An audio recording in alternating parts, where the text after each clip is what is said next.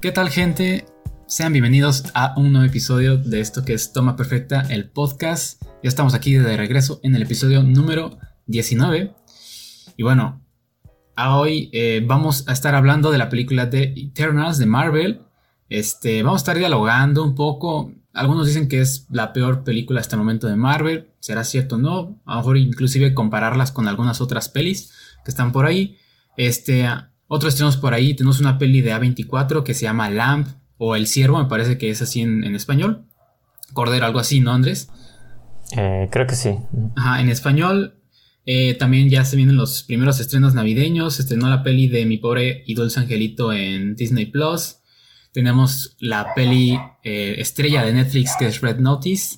Y más contenido interesante del que vamos a estar reseñando, inclusive película, una película mexicana que acaba de salir en Netflix de un director conocido. Estaremos hablando de ella. Así que quédense, inclusive ya al final tenemos la sección de recomendaciones. Este, ahí vamos a estar dejando algo para que ustedes puedan ver desde casita. Incluso lo que vamos a reseñar en nuestra sección de Me debería importar. Este, pues ahí ustedes sabrán este, que ver, dependiendo de lo que digamos, ¿no? Puede ser que hay contenido interesante también. Entonces, Andrés, un gusto. ¿Qué tal? ¿Qué tal toda esta semanita? ¿Qué tal ha estado? Hola, hola, este, un gustazo, como siempre, estar aquí. Eh, todo bien por estos rumbos, este, pues a ver qué tal, ¿no? El día, el día de hoy vamos a hablar de Eternals, que yo la verdad sí tenía bastantes ganas de verla y de, discutirla aquí contigo, entonces a ver qué, qué tal se pone esto y por ahí pues otras recomendaciones. Entonces, este, y sobre todo pues contento de que estamos hasta ahora cumpliendo con nuestra nueva meta de, de grabar cada dos semanas. Entonces, claro, para que esto sea más, eh, más frecuente. Sí, todavía tenemos pues, que... a lo mejor algunos errorcillos por ahí. De repente escuchan los ladridos de fondo, pero estaremos mejorando poco a poco la producción, claro, con su apoyo. Y este Sí, creo que, que, la única película de cine como tal es la de Eternals, ¿no? Todas las demás están en plataformas o las pueden encontrar en, internet. Entonces, este, hay contenido en plataformas de streaming por si este, lo quieren checar. Entonces ya saben. Así que yo fue una semanita interesante. Este, por ahí tuvimos algunas cosillas que se han soltado de Spider-Man. De hecho, creo que ya cuando esté este episodio arriba, posiblemente ya esté el segundo tráiler de Spider-Man. Ahorita no lo tenemos, no alcanzamos a reseñarlo, pero por ahí hubo unas filtraciones que vamos a decir, ¿no? Porque pues, son posibles spoilers, pero una semana con varias este, sorpresillas. Y también yo estoy feliz porque ahora sí por fin este, regresé al cine después de tanto tiempo con esta peli de, de Marvel, que creo que fue lo, como lo mejorcito que estaba en la cartelera. Este, pero qué chido, qué chido ahora sí que, que ya poco a poco, ¿no? Este, estamos regresando a, una normalidad, más o menos. Que igual los cuidados del cine, ni hay tantos cuidados como según dicen. Pero bueno, ya gente. Pues últimamente, ya yo, yo he estado viendo que ya la mayoría de la gente ya está saliendo bastante pues, con normalidad, ¿no? O sea, como si fuera antes de la pandemia ya es mucha gente pues, casual, ¿no? En las calles, en los cines, este, en, restaurantes, en plazas comerciales. Sí, en todo. pues creo que está chido, ¿no? Por ejemplo, nosotros, pues afortunadamente ya estamos vacunados.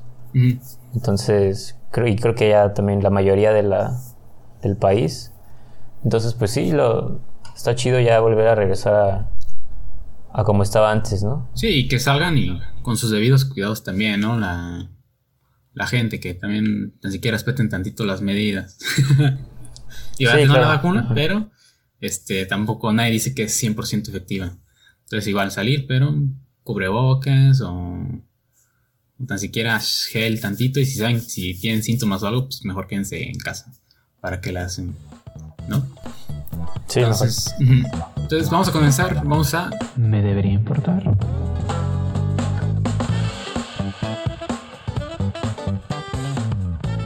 Ya saben que aquí reseñamos cosas recientes que hemos visto.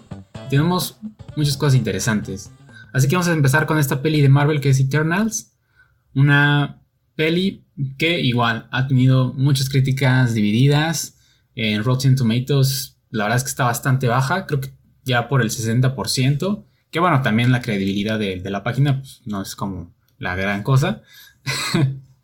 Pero bueno, esta peli que es dirigida y también escrita este, por Chloe Zhao, una directora de origen asiático que como sabemos ganó el Oscar en la entrega pasada eh, con su película Nomadland, ¿no? Que nosotros ya la platicamos aquí, no nos encantó tanto, ¿no? No fue como la gran cosa, pero pues tiene lo suyo la directora, ¿no? Este, esta peli se basa en los personajes, unos personajes que se llaman los celestiales. Estos personajes, este, pues como tal, ahí nos explican un poco de su origen, este, sus objetivos, qué es lo que hacen en la Tierra, también por qué no se metieron en, la pelea de, de, Thanos. Y bueno, básicamente como tal, estos personajes, uno de sus objetivos principales es luchar contra una clase eh, digamos, una especie que se llama eh, Deviants. Eh, y bueno, es como la, base de, esta peli, para no hacer spoilers ni nada. Ya ahí nos van explicando un poco a poco, nos van desarrollando cada uno de los personajes y bueno, ahí van notando cosas que a lo mejor no iban acorde a, lo que tenían que hacer, cosas así. Entonces, más que nada va de esto la trama, nos presentan estos personajes que muy probablemente los veremos en próximas películas de, Marvel, ¿no? De Avengers, quién sabe, o algo por, el estilo. Entonces, está liderado por un cast, la verdad, muy interesante. Eh, tenemos por ahí, entre los que más resaltan, a Angelina Jolie, a Salma Hayek. Este, tenemos a, también a Richard Maiden. También está el de, el de Game of Thrones, ¿no, Andrés? Kit Harrington, me, me parece que se llama el actor. Kit Harrington. Sí, tanto Kit Harrington como Richard Madden son de Game of Thrones, de hecho. Exacto. Entonces un cast, pues ahí eh, interesante. Entonces, pues bueno. No, eh, para empezar, yo creo que a mí sí me sorprendió que Close Out, de venir de una película para los Oscars que era Nomadland, que era una película pues un poco más sencilla en cuanto a presupuesto, producción, todo y de, repente le dan este proyecto de Eternals, que sabemos que las pelis de Marvel pues, son masivas, o sea, son muy grandes, vestuarios, efectos especiales, todo eso. Entonces, la verdad, qué rifada esta, esta señora por aventarse un proyecto de, tal eh, magnitud. Pero vamos a ver si le salió bien o no. Y ahorita vamos a, a, esos detallitos que, que tiene la peli. Andrés, iniciando en general, ¿qué te pareció esta peli Eternals?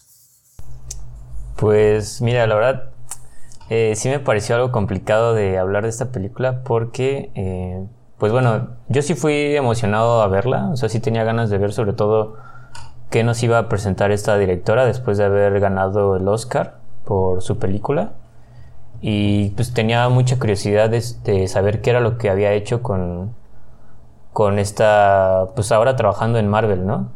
Este, y también tenía la curiosidad por el tema de las críticas, ¿no? que ahorita tú comentabas que en Rotten Tomatoes eh, le fue bastante mal.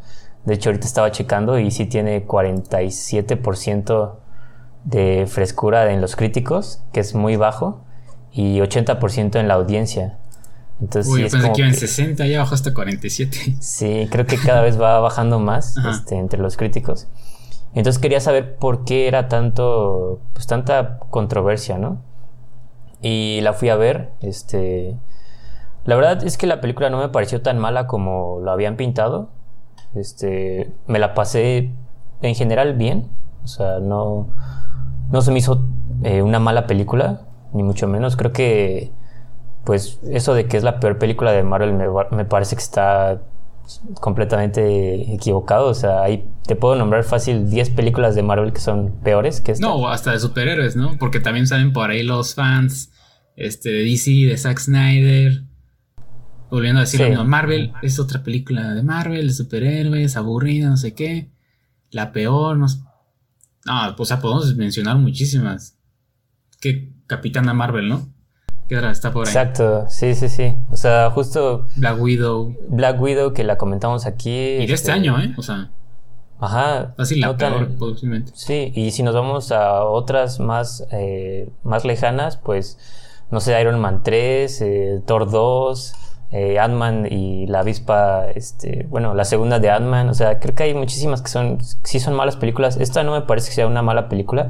Sí se siente un poco extraña, eso es como que mi conclusión de la película, que es una mezcla bastante rara, eh, porque por un lado intenta ser como, al, al ser Chloe Zhao, la directora, sí le intenta dar un estilo distinto a la película y trata de ser como profunda en ciertos aspectos con ciertos temas que toca la, la historia y sobre todo con la parte visual. Sí se siente mucho este estilo que tiene como de como contemplativo como de los paisajes como tomas este, muy amplias eh, luz natural. O sea ese, ese estilo sí lo identificas de que es Chloe Zhao y por ese lado intenta ser diferente. Pero por otro lado eh, tiene otras cosas que son muy del MCU y que no la dejan ser justo lo que quiere ser, ¿no? O sea, tiene también mucha comedia muy boba, eh, chistes muy tontos, tiene también eh, pues romance, o sea, clichés, drama, pues se puede decir un poco barato, actuaciones no muy buenas, o sea, como que por un lado te digo, intenta ser distinta, y por otro lado, pues sigue siendo una película más de superhéroes eh, del MCU. Entonces a mí me, resultó algo muy extraño porque sí decía, órale, como que sí esto tiene algo, ¿no? O sea, sí se siente que es distinto, pero no termina de serlo completamente. Entonces yo no me la pasé mal, sí siento que por, por momentos es un poco aburrida, la verdad. O sea, sí siento que hay unas escenas un poco lentas también la película pues dura dos horas y media, creo. Entonces, pues, por ejemplo, yo la comparaba con Shang-Chi, que fue la anterior, y decía, es que Shang-Chi me, me gustó más porque me entretuvo más. O sea, fue más entretenida para mí. Y esta sí siento que me gustó por ciertas cosas, pero por momentos sí la sentí un poquito aburrida y sobre todo por el final como que se me cayó un poquito por ciertas cuestiones pero en general creo que es una película decente, o sea, tiene buenos efectos visuales, tiene buenas peleas, este, ciertos personajes que me gustaron, otros no tanto, igual ahorita lo comentamos más a fondo, y tiene hasta un giro hacia el final de la historia, pero pues por otro lado tiene, te digo, este, chistes tontos, eh, romances un poco falsos, también un gran problema es que son muchos personajes, o sea, son 10 personajes en total de los Eternos, que para mí es como súper complicado de desarrollarlos en una sola película. O sea, creo que hubieran elegido, bueno, lo ideal hubiera sido enfocarse en menos, o sea, en 5 o en 6, porque al tomar los 10 y tratar de desarrollarlos a todos, no puedes, porque son muchos, y al final queda algo como muy superficial, o sea, los desarrollas bien poquito y algunos casi nada y es muy difícil de que conectes con la, con la historia, ¿no? Pero yo, por este ejemplo, esa parte que, o sea, sí son muchos personajes y de hecho está muy complicado meterlos así y eso que son personajes nuevos de, Marvel. Tú dijeras, pues son personajes que ya hemos visto, ¿no? De Doctor Strange eh, o algún otro, algún otro superhéroe. Pero hasta eso siento yo que esa parte de la introducción de los personajes a pesar de que quisieron meter todos juntos, no sé si esa fue edición de, Marvel, pero creo yo que sí se, tan siquiera sí lo presentaron, o sea, sí, para mí sí lo sentí como orgánico, como los fueron presentando, porque a veces, eh, a veces lo manejan muy monótono, de que te presentan uno, luego el otro, luego el otro, luego el otro, así como uno por uno. Y aquí como que habían situaciones en las que ya veías a cuatro interactuando y te iban platicando a lo mejor un poco más de ellos, entonces hasta, hasta eso yo sí lo sentí un poco más orgánico y creo que esa parte, en la, al término de la película, sabes bien como cada personaje cuáles eran sus, motivos o sus intenciones. Entonces creo que esa parte está bien porque pues, como que vas conociendo a cada uno y ya dices, ah, no, pues la neta sí me cae chido, ¿no? Y pues, sí son bastantes. Si dijiste, no sé si son 10, este, creo que dijiste 10. Este, entonces, creo que eso es, bueno, para mí sí es como un acierto de, de lo que hizo Chloe. Este, porque me imagino que sí fue Marvel que le dijo, pues tienes que meter estos 10 personajes, ¿no? Y, y, sí los presentaron de manera corta cada uno, pero este, creo que, eso es un, acierto, porque sí es complicado hacerlo. Bueno, Yo lo siento así. Sí, o sea, al final de cuentas, eh, sí los, o sea, sí lo desarrollan, pues. No es que estén, eh, no es que haya un mal desarrollo, pero yo siento que se siente muy superficial. O sea, si, si, hubieran sido menos, pues te hubiera dado más chance de meterte un poquito más en cada uno. Y porque, bueno, yo por ejemplo en cuanto a personajes, eh, los que me gustaron fueron la, esta Macari, que es la chica Flash, la que yo le llamo chica Flash. Ah, ok. Este, porque justo por sus poderes, era algo que yo comentaba en, Twitter, que algo que me gustó fue las escenas de acción donde participa ella, sobre todo hacia el final, porque me gustó muchísimo, o sea, sus, sus poderes sí están muy, muy padres y visualmente es algo eh, como muy llamativo que yo nunca, pues nunca había visto y más considerando que hasta ahora no tenemos una película de Flash todavía en, en el cine. Y decía, ah, no manches, está súper chido eso, esos poderes que tiene. Y también como personaje, el hecho, ah, bueno, también es algo que, que quiero comentar ahorita, lo de la inclusión. Sí, bueno, te quería preguntar a ti. Sí, yo de hecho te iba a preguntar este, de qué opinas, porque también mucha gente este, dice que, o no sé si es inclusión forzada en todos los temas, ¿no? Esa parte de, de, que esta actriz es sordomuda y ahí tenemos temas LGBT. Entonces, toda esta cuestión, este, como que mucha gente, como que es, no sé, sí, lo, sientes demasiado forzado o no. O a veces solo por pues ese simple tema destroza la película, ¿no? No, yo, yo en este caso no creo que sea un problema. Eh, sí es algo raro, la verdad. Y comentaba yo que es la película, creo que es la película más inclusiva que he visto en toda mi vida, porque sí fue así de, no manches, o sea, te pones a contar todos los personajes que tiene, que son, pues como tú dices, la sordomuda, el personaje de color, la mexicana, el asiática, el asiático, la chaparrita, eh, la chaparrita niña, este, el gay, o sea, tiene, pero así de todo. Creo que sí dijeron, a ver, pásame la lista y todos check, check, check, check, o sea, cumplieron con todo. Y para mí no es algo negativo, simplemente sí, fue algo que me llamó la atención, pero creo que con el tema de la película, pues sí eh, está bien usado y sí se me hace algo, pues, padre con, esta, eh, con este personaje que te digo de, de Macari. Sí me gustó ella, este... Y también me gustó el, creo que es Druid, me parece que se, que se llama, que es el que controla como que... la mente, ¿no? la mente. Ah, sí.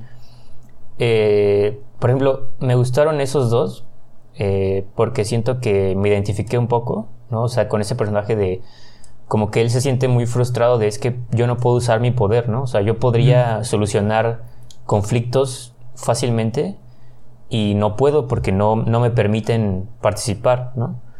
Este, y también justo eh, tomando en cuenta la relación que tienen estos dos, porque ellos tienen una relación y no están, eh, o sea, no, no, están en tu cara, pues, porque nada más de ver cómo interactúan ellos, eh, sabes que tienen algo, ¿no? O sea, por la manera en la que ellos se, se hablan y, y el vato como que la siempre le dice algo, ¿no? Como de, ay, me extrañaste, ¿verdad? No sé qué. Y la morra como que nada más le sonríe. Y eso eh, me gustó porque lo sentí muy, muy orgánico, muy natural. Y decía, ah, mira, como que hay algo entre ellos, ¿no?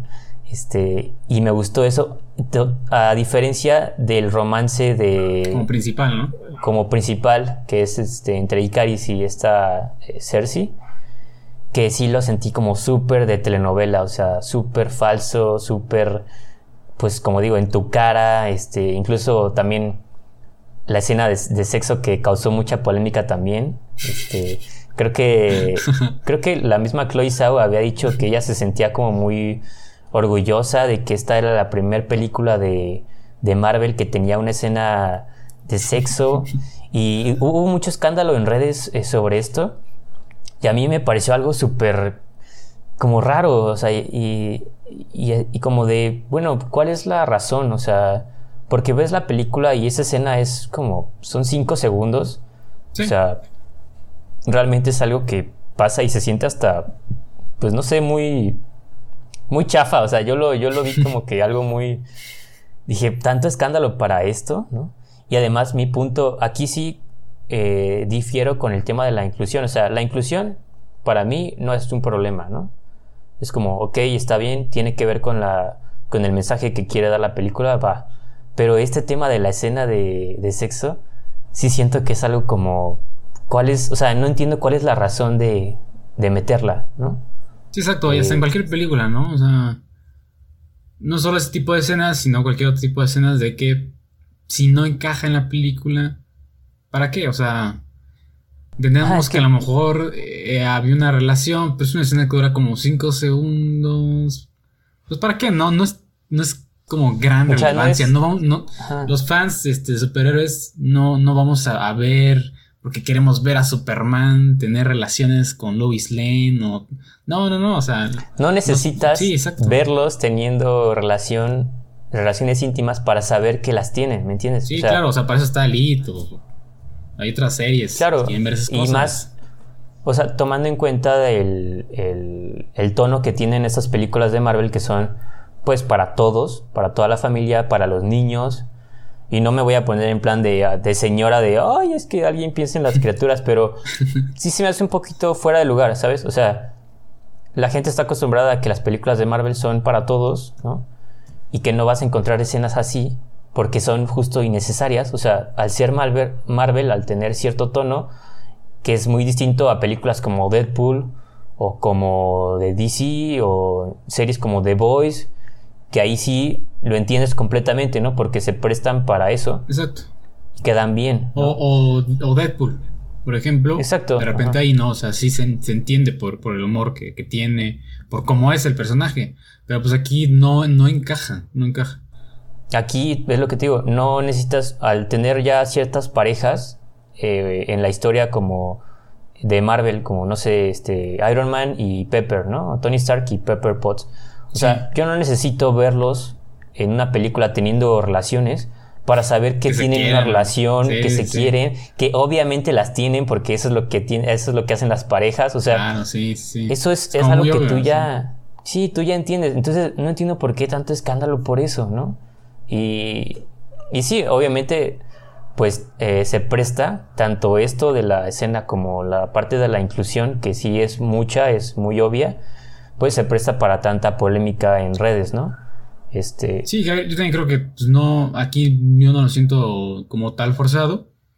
Igual no conozco a, los personajes como no ni del cómic, ¿no? O sea, cómo, cómo son en, realidad. Y sí siento que, que, esté lo más apegado posible al personaje y que ahí no le muevan tanto, no tanto porque no, no se necesita esa inclusión o, o por ser racista, o, sino que se apeguen lo más posible y si cambian cosas, que sí sean cambios con argumentos y, y, que sí se, sean buenos, se sientan orgánicos. Y ahora aquí, aquí este, supongo que se hicieron cambios en los personajes de los cómics a la película, pero sí. este sí los hacen bien, ¿no? Esta actriz, la verdad es que sí te enamoras mucho de ella, o sea, tiene mucho carisma, mucho carisma esta actriz. Y, de hecho por ahí hubo una noticia, ¿no? Que subieron las búsquedas en cuanto a aprender el idioma de, de señas, que pues, es algo interesante y la verdad qué chido, qué chido, este, que, y que, que, esté, que esté haciendo eso, ¿no? Y luego eh, introducir a, a, Salma Hayek, ¿no? Una, una latina, que no lo, bueno, para mí no lo hace mal, y hasta ya en una entrevista, ¿no? Dijo que, que le dio orgullo estar representando a los latinos, no sé qué, pero obviamente también Salma Hayek. Hasta lloró, ¿eh? En esa eh, hasta lloró, sí, sí, sí. Sí la vi. No, sí, y también el personaje de Fastos, que es gay y que tiene su pareja y su hijo y todo, que también digo, órale, está chido. O sea, eso, esas cosas a mí no me, no me causan ningún conflicto. Siempre y cuando estén bien usadas y tengan sentido dentro de la historia, va adelante. O sea, para mí ese no es el problema de la, de la película. Eh, por ejemplo, Salma Hayek sí, a mí no me gustó porque no me gusta su acento. De latino. Tan, sí, tan marcado. O sea, no sé si lo hace a propósito o le dicen a ella, oye, ¿sabes qué? Habla así para que la gente que les encanta, a Hollywood les encanta que no, no, a mí no me gustó ah, nada. A mí no me gusta nada porque no, o sea, me, saca completamente tan, el tan pésimo y bueno, el, inglés, pues, el acento que tiene y también su actuación, o sea, creo que no, no está actuando bien, o sea, la señora para mí no, no sabe actuar, ¿no? Y en varias escenas hasta me daba risa, o sea, de lo, de su forma de hablar, ¿no? Y de actuar. Eh, no sé, otros personajes, por ejemplo, el de Angelina Jolie. Sí, a mí, bueno, a mí sí me gustó. A mí sí me gustó mucho Angelina Jolie. Ya tenía rato que no la veía en pantalla. Y aquí, o sea, me gustó verla en una peli de superhéroes. No sé si había salido antes en alguna. No, ¿eh? según yo no. No, creo que no. Ajá, entonces. A mí no me gustó ¿No? su personaje. Porque no tanto por ella como actriz, sino por el personaje en sí. Me pareció muy frustrante el papel que tiene dentro de la historia. O sea, siento que es que nada más está estorbando, pues, y todo, hasta pasan cosas malas por su culpa y, y es como que siento que es un, como que yo todo el tiempo decía, ya salgo, por favor, porque no estás haciendo nada, ¿no? O sea, nada más estás causando problemas en la historia. Y no me gustó, pero para nada el personaje de, de Angelina Jolie. Este, y hay otros, por ejemplo, bueno, los principales que son Icaris y Cersei, creo que lo hacen bien, pero mi problema es más con los personajes. O sea, por ejemplo, muy, algo muy raro con Icaris es que yo lo veía y decía, es que este vato es un robot. O sea, lo veía la manera en la que se, se expresaba desde el primer momento que sale. Decía, parece un robot. Y es chistoso porque te explican en la historia y sí, efectivamente, los Eternals pues no son humanos, ¿no? O sea, están hechos, este... Sí, son, creaciones. Son creados por los celestiales, ¿no? Entonces es muy chistoso porque yo digo, pues no puedo yo quejarme de decir, ah, es que parece robot su, su actuación, sí. porque realmente sí lo son, ¿no? Y hasta hacen un chiste dentro de la historia con respecto a eso.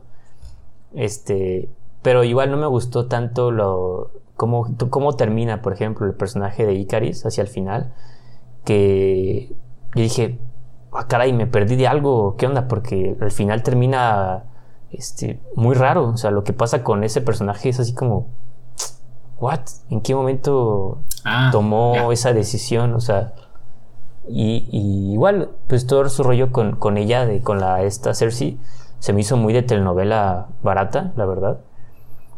Y también, por ejemplo, eh, lo de Kit Harrington, toda la parte de, de, bueno, de Jon Snow, no sé cómo se llama su personaje dentro de la, de la película. También dije, ¿cuál es la necesidad? O sea, lo meten al inicio y al final. Y, y siento que no aporta nada a la historia, o sea, dentro de la película. A futuro, tal vez, que ya entiendo, entiendo, ah, ok, ¿por qué lo metieron? Porque a futuro van a seguir con él en algo. Pero ¿para qué lo metes dentro de la historia si no va a hacer nada? O sea, no va a participar nada en la, en la trama de la película. Y ahí es donde vuelvo al problema de los personajes. O sea, tienes a 10 eternos y aparte vas a meter a otro que pues no va a aportar nada, pero lo tienes que meter porque, ah, lo piensas usar en otra cosa de serie, película más adelante. O sea, mejor enfócate en los que sí valen la pena de desarrollar, ¿no? Este. No sé Mira, sobre otros, todo esa, esa. Yo aquí, de, de, puntos negativos, creo que por algo, a lo mejor que siento yo que la película no, no terminó de encajar tanto, porque a lo mejor sí tiene cosas interesantes, ¿no? Eh, la fotografía, todo eso sí se siente distinta a una película normal de Marvel, aunque no lo quieran decir los fanáticos de Snyder o alguna otra persona que no le gustan las películas de superhéroes. Este, pero siento que sí, el problema principal es que el, la protagonista, que es esta Cersei, esta chica asiática, creo que es la que menos se desarrolla, o sea, la que menos importancia, o por lo menos para mí, tuvo en la película. O sea, no, eh, no, no, creas una empatía con el personaje para nada. Yo creo que cual, con cualquier otro personaje a lo mejor pudo haber sido mejor, ¿no? Con el gordito, con el que dijiste que controla la mente, pudo ser más interesante que esa persona fuera el protagonista de la película. Entonces, creo que este personaje fue el menos interesante de todos para mí. Y no sé si por el simple hecho de que, de que fuera la asiática la que llevara a cabo, la que fuera, llevar la batuta, ¿no? Por, por el hecho de que Chloe también es asiática. Este, no sé si fue eso, pero ese es uno de los mayores problemas, porque mmm, como la mayor parte de la película vemos a este personaje, este, y no, no encuentras un motivo como tal, o sea, no, no sientes, o sea, que, sobre todo esta parte de la relación, sobre todo por qué hace esto, por qué hace el otro, o sea, ni siquiera te importa, entonces, esa, esa parte sí baja un poco la, la, intensidad, la emoción de la peli, entonces, este, yo ese lo vi como un punto malo, eh, de que la pusieran allá como principal, creo que no es tan, tan interesante, y bueno, otras cosillas ahí que, que vi, por ejemplo, eh, el guion, o por lo menos en la, en la, primera parte, este sí lo sentí como demasiado este, simple. Eh, y más también esta parte de la comedia, ¿no? Pero sí. o sea, al principio había escenas que, ah, hola, ¿cómo están? Ah, bien, así, literal. o sea, demasiado simple, conociendo que Chloe Zhao, pues sí tiene como más experiencia en eso, no sé si no le dejaron explorar más esa parte. Y, y es que también, al principio, pues sí, casi todos los personajes hablaban igual, no tenían como una característica que los diferenciara en cuanto al diálogo. Entonces eso, bueno, la excepción de la esta, pero creo que aparece un poco después, la que hace señas. Entonces, eso también creo que tampoco ayuda tanto a la, a la peli. Y también eh, volvemos a lo mismo, a un problema que tuvo Chloe Zhao con Nomadland, que tiene escenas muy repetidas, o sea, tomas demasiado repetidas y que las usa una, una y otra vez. En Nomadland veíamos a, a la protagonista, se me fue el nombre de la actriz, pero que estaba en, arriba Frances McDormand. Ah, Frances McDormand, que estaba arriba de una montaña y le estaba cayendo el aire y estaba la toma las puestas de sol. Ajá, y alejándose poco a poco. Entonces aquí hay tomas que son demasiado parecidas, entonces tú conforme avanzando la peli no sientes que estés viendo algo nuevo, es como, no sé, es algo como repetido, algo que va una, una y otra vez. Entonces, no sé, escenas de que están agarrando la mano o de que ves a cuatro personas paradas así volteando y después se va haciendo la toma para atrás y, es, y se repiten en, en demasiadas ocasiones. Entonces, creo que ese también es otro punto negativo que también esta directora, pues ya lo vimos que también lo tuvo en Nomadland y aquí nuevamente. Que, a ver, o sea, sí hay tomas bastante interesantes que se ven eh, visualmente bien, pero este, el chiste es no exagerar, ¿no? En eso, o sea. Em, y, y por ahí, eh, digo, ya, ya sobra tantito. Eh, al principio, cuando, inició la peli, me, me, estaba gustando cómo llevaban a cabo el, el score, la música. Pero, o sea, como que sí, se, pierde, ¿no? Sí, exacto. Al principio se ve que sí le estaban dando identidad y, y, eso en una peli de superhéroes es muy complicado o es muy raro de ver. O sea, y más en Marvel. Lo hacen muy genérico todo. Entonces, esta parte dices, órale, qué chido que le den esa identidad por medio de la música y se va perdiendo poco a poco por esos flashbacks que tienen en otras ciudades. O sea, tampoco hay la necesidad de hacer una música porque están en México.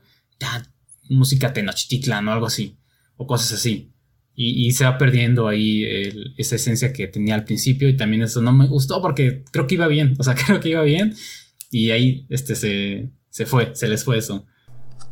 Pero, sí, al final el, soundtrack es completamente olvidable, o sea, yo no me acuerdo ni de ni una sola canción o tema de fondo, eh, más que como tú dices al inicio, sí había algunas que decía, órale, esto está, está padre y después como que se pierde, o sea, y también el tema del guion, como tú decías, o sea, por un lado, por la parte de la comedia, pues hasta meten a un personaje que es completamente el comic relief, o sea, es un, es un secundario, pero que participa bastante al lado de un eterno, que es el que va este, grabando y todo este rollo.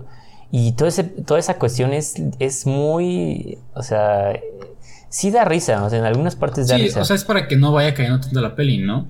Porque es como más drama la peli, entonces ahí te meten un personaje como que va levantando para que no te aburras tanto.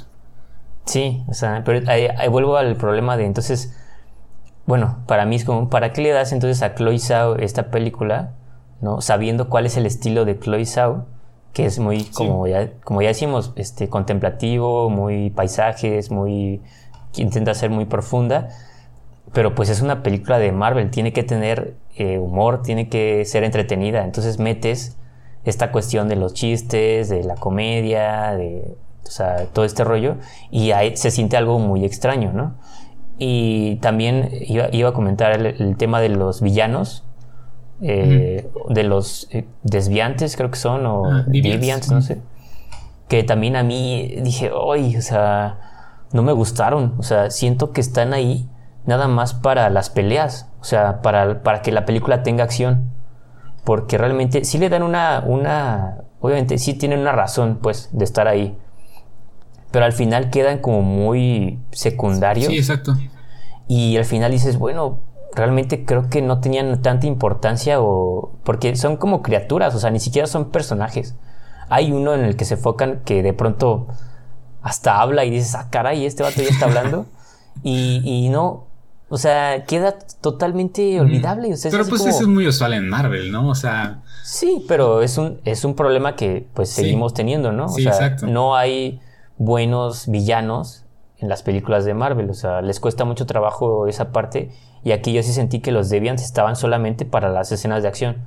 O sea, dijeron, ¿cómo le hacemos para que sea más entretenida? Ah, pues mete a estas criaturas y que ellos sean con los que se van a agarrar a, golpes para mostrar los poderes y que sea entretenido. Y sí están padres, o sea, sí están padres las escenas de acción, pero son un mero pretexto para que haya acción y ya, o sea. Entonces, este... Sí, yo, creo que, o sea, en resumidas cuentas, o sea, mis primeras impresiones, sí me, o sea, sí me entretuvo.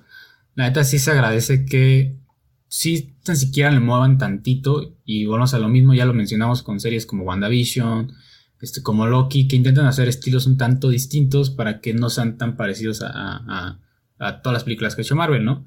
Van cambiando un poco, se van como, van probando nuevas cosas. Entonces eso se agradece, yo sí, yo sí la sentí distinta otras pelis, me, a pesar de que sí, como dije, hay escenas repetidas, este, hay escenas que, visualmente se ven bien y, más en el cine, entonces creo que también eso le da un plus. Por ejemplo, hay escenas, a mí una que yo creo que la que me encantó, la que sí se me, se me puso chinita la piel, fue ahí un poco al final, no escenas post, créditos, sino un poquito ya cuando se iba a acabar la peli.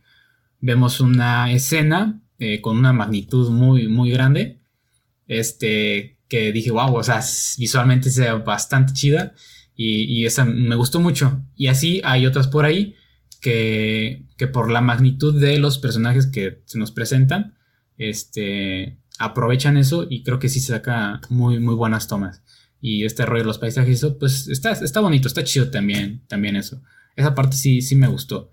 Y, y bueno, también el plus de que, bueno, para mí sí introdujeron eh, pues bien a los personajes, eran muchos. Creo que entiendes los motivos de cada uno. Aunque, como digo, la personaje principal fue la que menos se desarrolló para mí.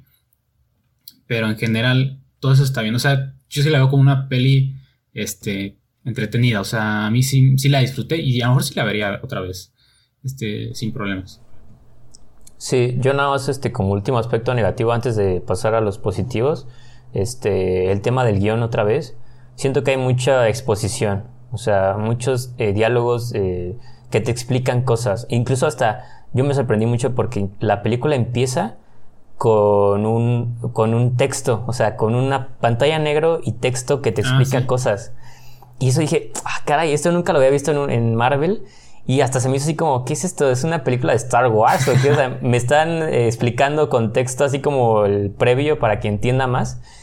Y no les basta con eso. O sea, durante toda la película hay mucho, mucha exposición de no, es que los, los celestiales, no, es que esto, el otro. Y, y, son como, o sea, van en contra de la regla esta que muchos eh, utilizan en el cine, que es este show, don't tell. O sea, muéstrame, no me lo digas. Y van en contra de eso porque incluso muchos personajes, hasta hay momentos en los que ellos te explican sus conflictos. O sea, la, hay, un, hay un momento en el que la la, esta, la, chaparrita, la niña, este, literalmente le dice a otro personaje de, no, es que estoy, yo estoy muy enojada por esto, esto y esto y esto, porque hice esto, esto. Y eso, por ejemplo, es algo que tú ya lo intuyes, o sea, desde antes tú ya sabes cuál es el problema de, de ese personaje y después de, de, hacer lo que hace, dices, ah, claro, es por esto, ¿no? Eh, y hay otros momentos donde igual, o sea, escenas que son muy explicativas, diálogos muy explicativos, que son como eh, subestimando a la audiencia, ¿no? Al espectador. Sí, para que o sea, por si no lo entendiste, por si estás muy tonto, te lo voy a explicar con más diálogo y más escenas. Este, y es como, no me lo expliques, ya lo entendí, o sea, pasemos a lo siguiente. Y siento que también eso es un fallo de, pues, del guion, ¿no? De la película. Por ejemplo, es Pero que como, de, perdón, eh, al principio, eh, a mí sí me sirvió poquito. porque la verdad es que si yo no sabía de qué trataba la película. Este, solo sabía que Eternals es, un, pues, unos personajes como tipo celestiales y ya. Pero sí al principio esta parte que se parece como a Star Wars, este, tan siquiera me dio una idea de, ah, ok, estos personajes, esto y esto. Y luego te dejan como una duda, pero pasó tal. Y, ah, ok, pero, pero qué, o, qué, qué fue lo que pasó, no sé qué. Y ya esa fue como mi me entró tan siquiera una duda para que me mantuvo tan siquiera un poco atento a, a, oh, ver aquí este, qué es lo que, lo que pasó, qué es lo, qué es lo que se refería al principio. Pero sí, o sea, sí hay diálogos ahí, como dices, que este, creo que sí son muy explicativos, o sea, que se salen de personaje y que sí, o sea, eh, tienes que eh, acoplar lo más posible a, la película, o sea, que no se salga, o sea, eh, lo haces con, con imágenes, a lo mejor con algo que esté pasando, pero sí, sí, no me había notado eso, pero sí hay diálogos que se salen de, de eso, o sea, que sí son muy explicativos. Sí, o sea, tú dices, bueno, quiero verlo, o sea, quiero que me lo muestres, no que me lo digas tú, con tu personaje no me lo estés diciendo en la cara a mí, porque yo ya lo estoy intuyendo con las acciones, con los... Sí, con, exacto. Sí, sabes, entonces, pero pasando a los, a los positivos, o sea, como tú dices, yo me la pasé bien, la verdad, este, sí, igual como tú dices, es algo distinto, o sea, sí se siente, probablemente sea la película más distinta, más, eh, que se aleja más a lo, de lo que es el MCU, hasta ahora, después de veintitantas películas, podrías decir que es como el bicho raro de todas las, otras, o sea, de todo el conjunto, porque sí trata de ser algo nuevo, o sea, trata de proponer eh, algo nuevo a la mesa, ¿no? Y eso se aprecia, o sea, eso sí dices, órale, está chido porque no es algo más, pues no es una del montón, ¿no? Y aparte no es una mala película, o sea, en general está, está bien, ¿no? Pudo haber sido mucho mejor, sí, eh, porque ya comentamos aquí todos los problemas eh, que encontramos, pero se agradece la, pues el aire fresco, ¿no? Que, trae esta película y pues sí, toda esta, esta parte de la mitología que, nos presenta y que es como expandir el universo Marvel, eso está muy chido, ¿no? Y el tema de la, humanidad, de vas viendo cómo ellos eh, iban participando en ciertos momentos de la historia del, del ser humano, el, apartado visual, como tú dices, esa escena final que es enorme, o sea, que ves algo de una magnitud impresionante. me, recordó mucho a, un evento que pasó en Fortnite de, de, de, Marvel. Este, la verdad es que sí, a mí, a mí me gustó mucho esta, esta escena. Sí, o sea, todo el rollo de los celestiales, o sea, está, la verdad es que sí está chido. Y a mí me hubiera gustado pues que se profundizara todavía más, ¿no? Los personajes y, incluso entender más, ¿no? Entender un poquito más de, la historia. Pero pues al final ya comentamos todos los, los problemillas que encontramos que no pues no la dejan brillar, ¿no? Eh, que, o que sea una gran película. Pero yo la verdad me la pasé bien. O sea, no creo que sea una mala película, pero para nada. Sí, a ver, gente, no, no, es una película mala. Ya dijimos algunas cosillas que a lo mejor sí, como cualquiera de nosotros, al terminar de ver la película dices, o sea, es que sí es diferente, pero hay algo como que no, no me termina de sí, para que es una buena película de superhéroes, ¿no? Este, pero no es una, para nada es una mala película.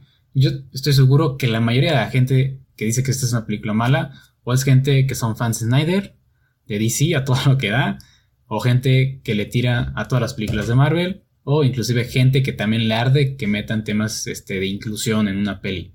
Entonces, yo creo que la mayoría de las críticas malas es de eso, porque no, o sea, no es una película que tengas que destrozar, o sea, de verdad, Capitana Marvel, Black Widow, Suicide Squad, este, no sé, a lo mejor posiblemente Venom, Spider-Man 1, la de Tom Holland, claro.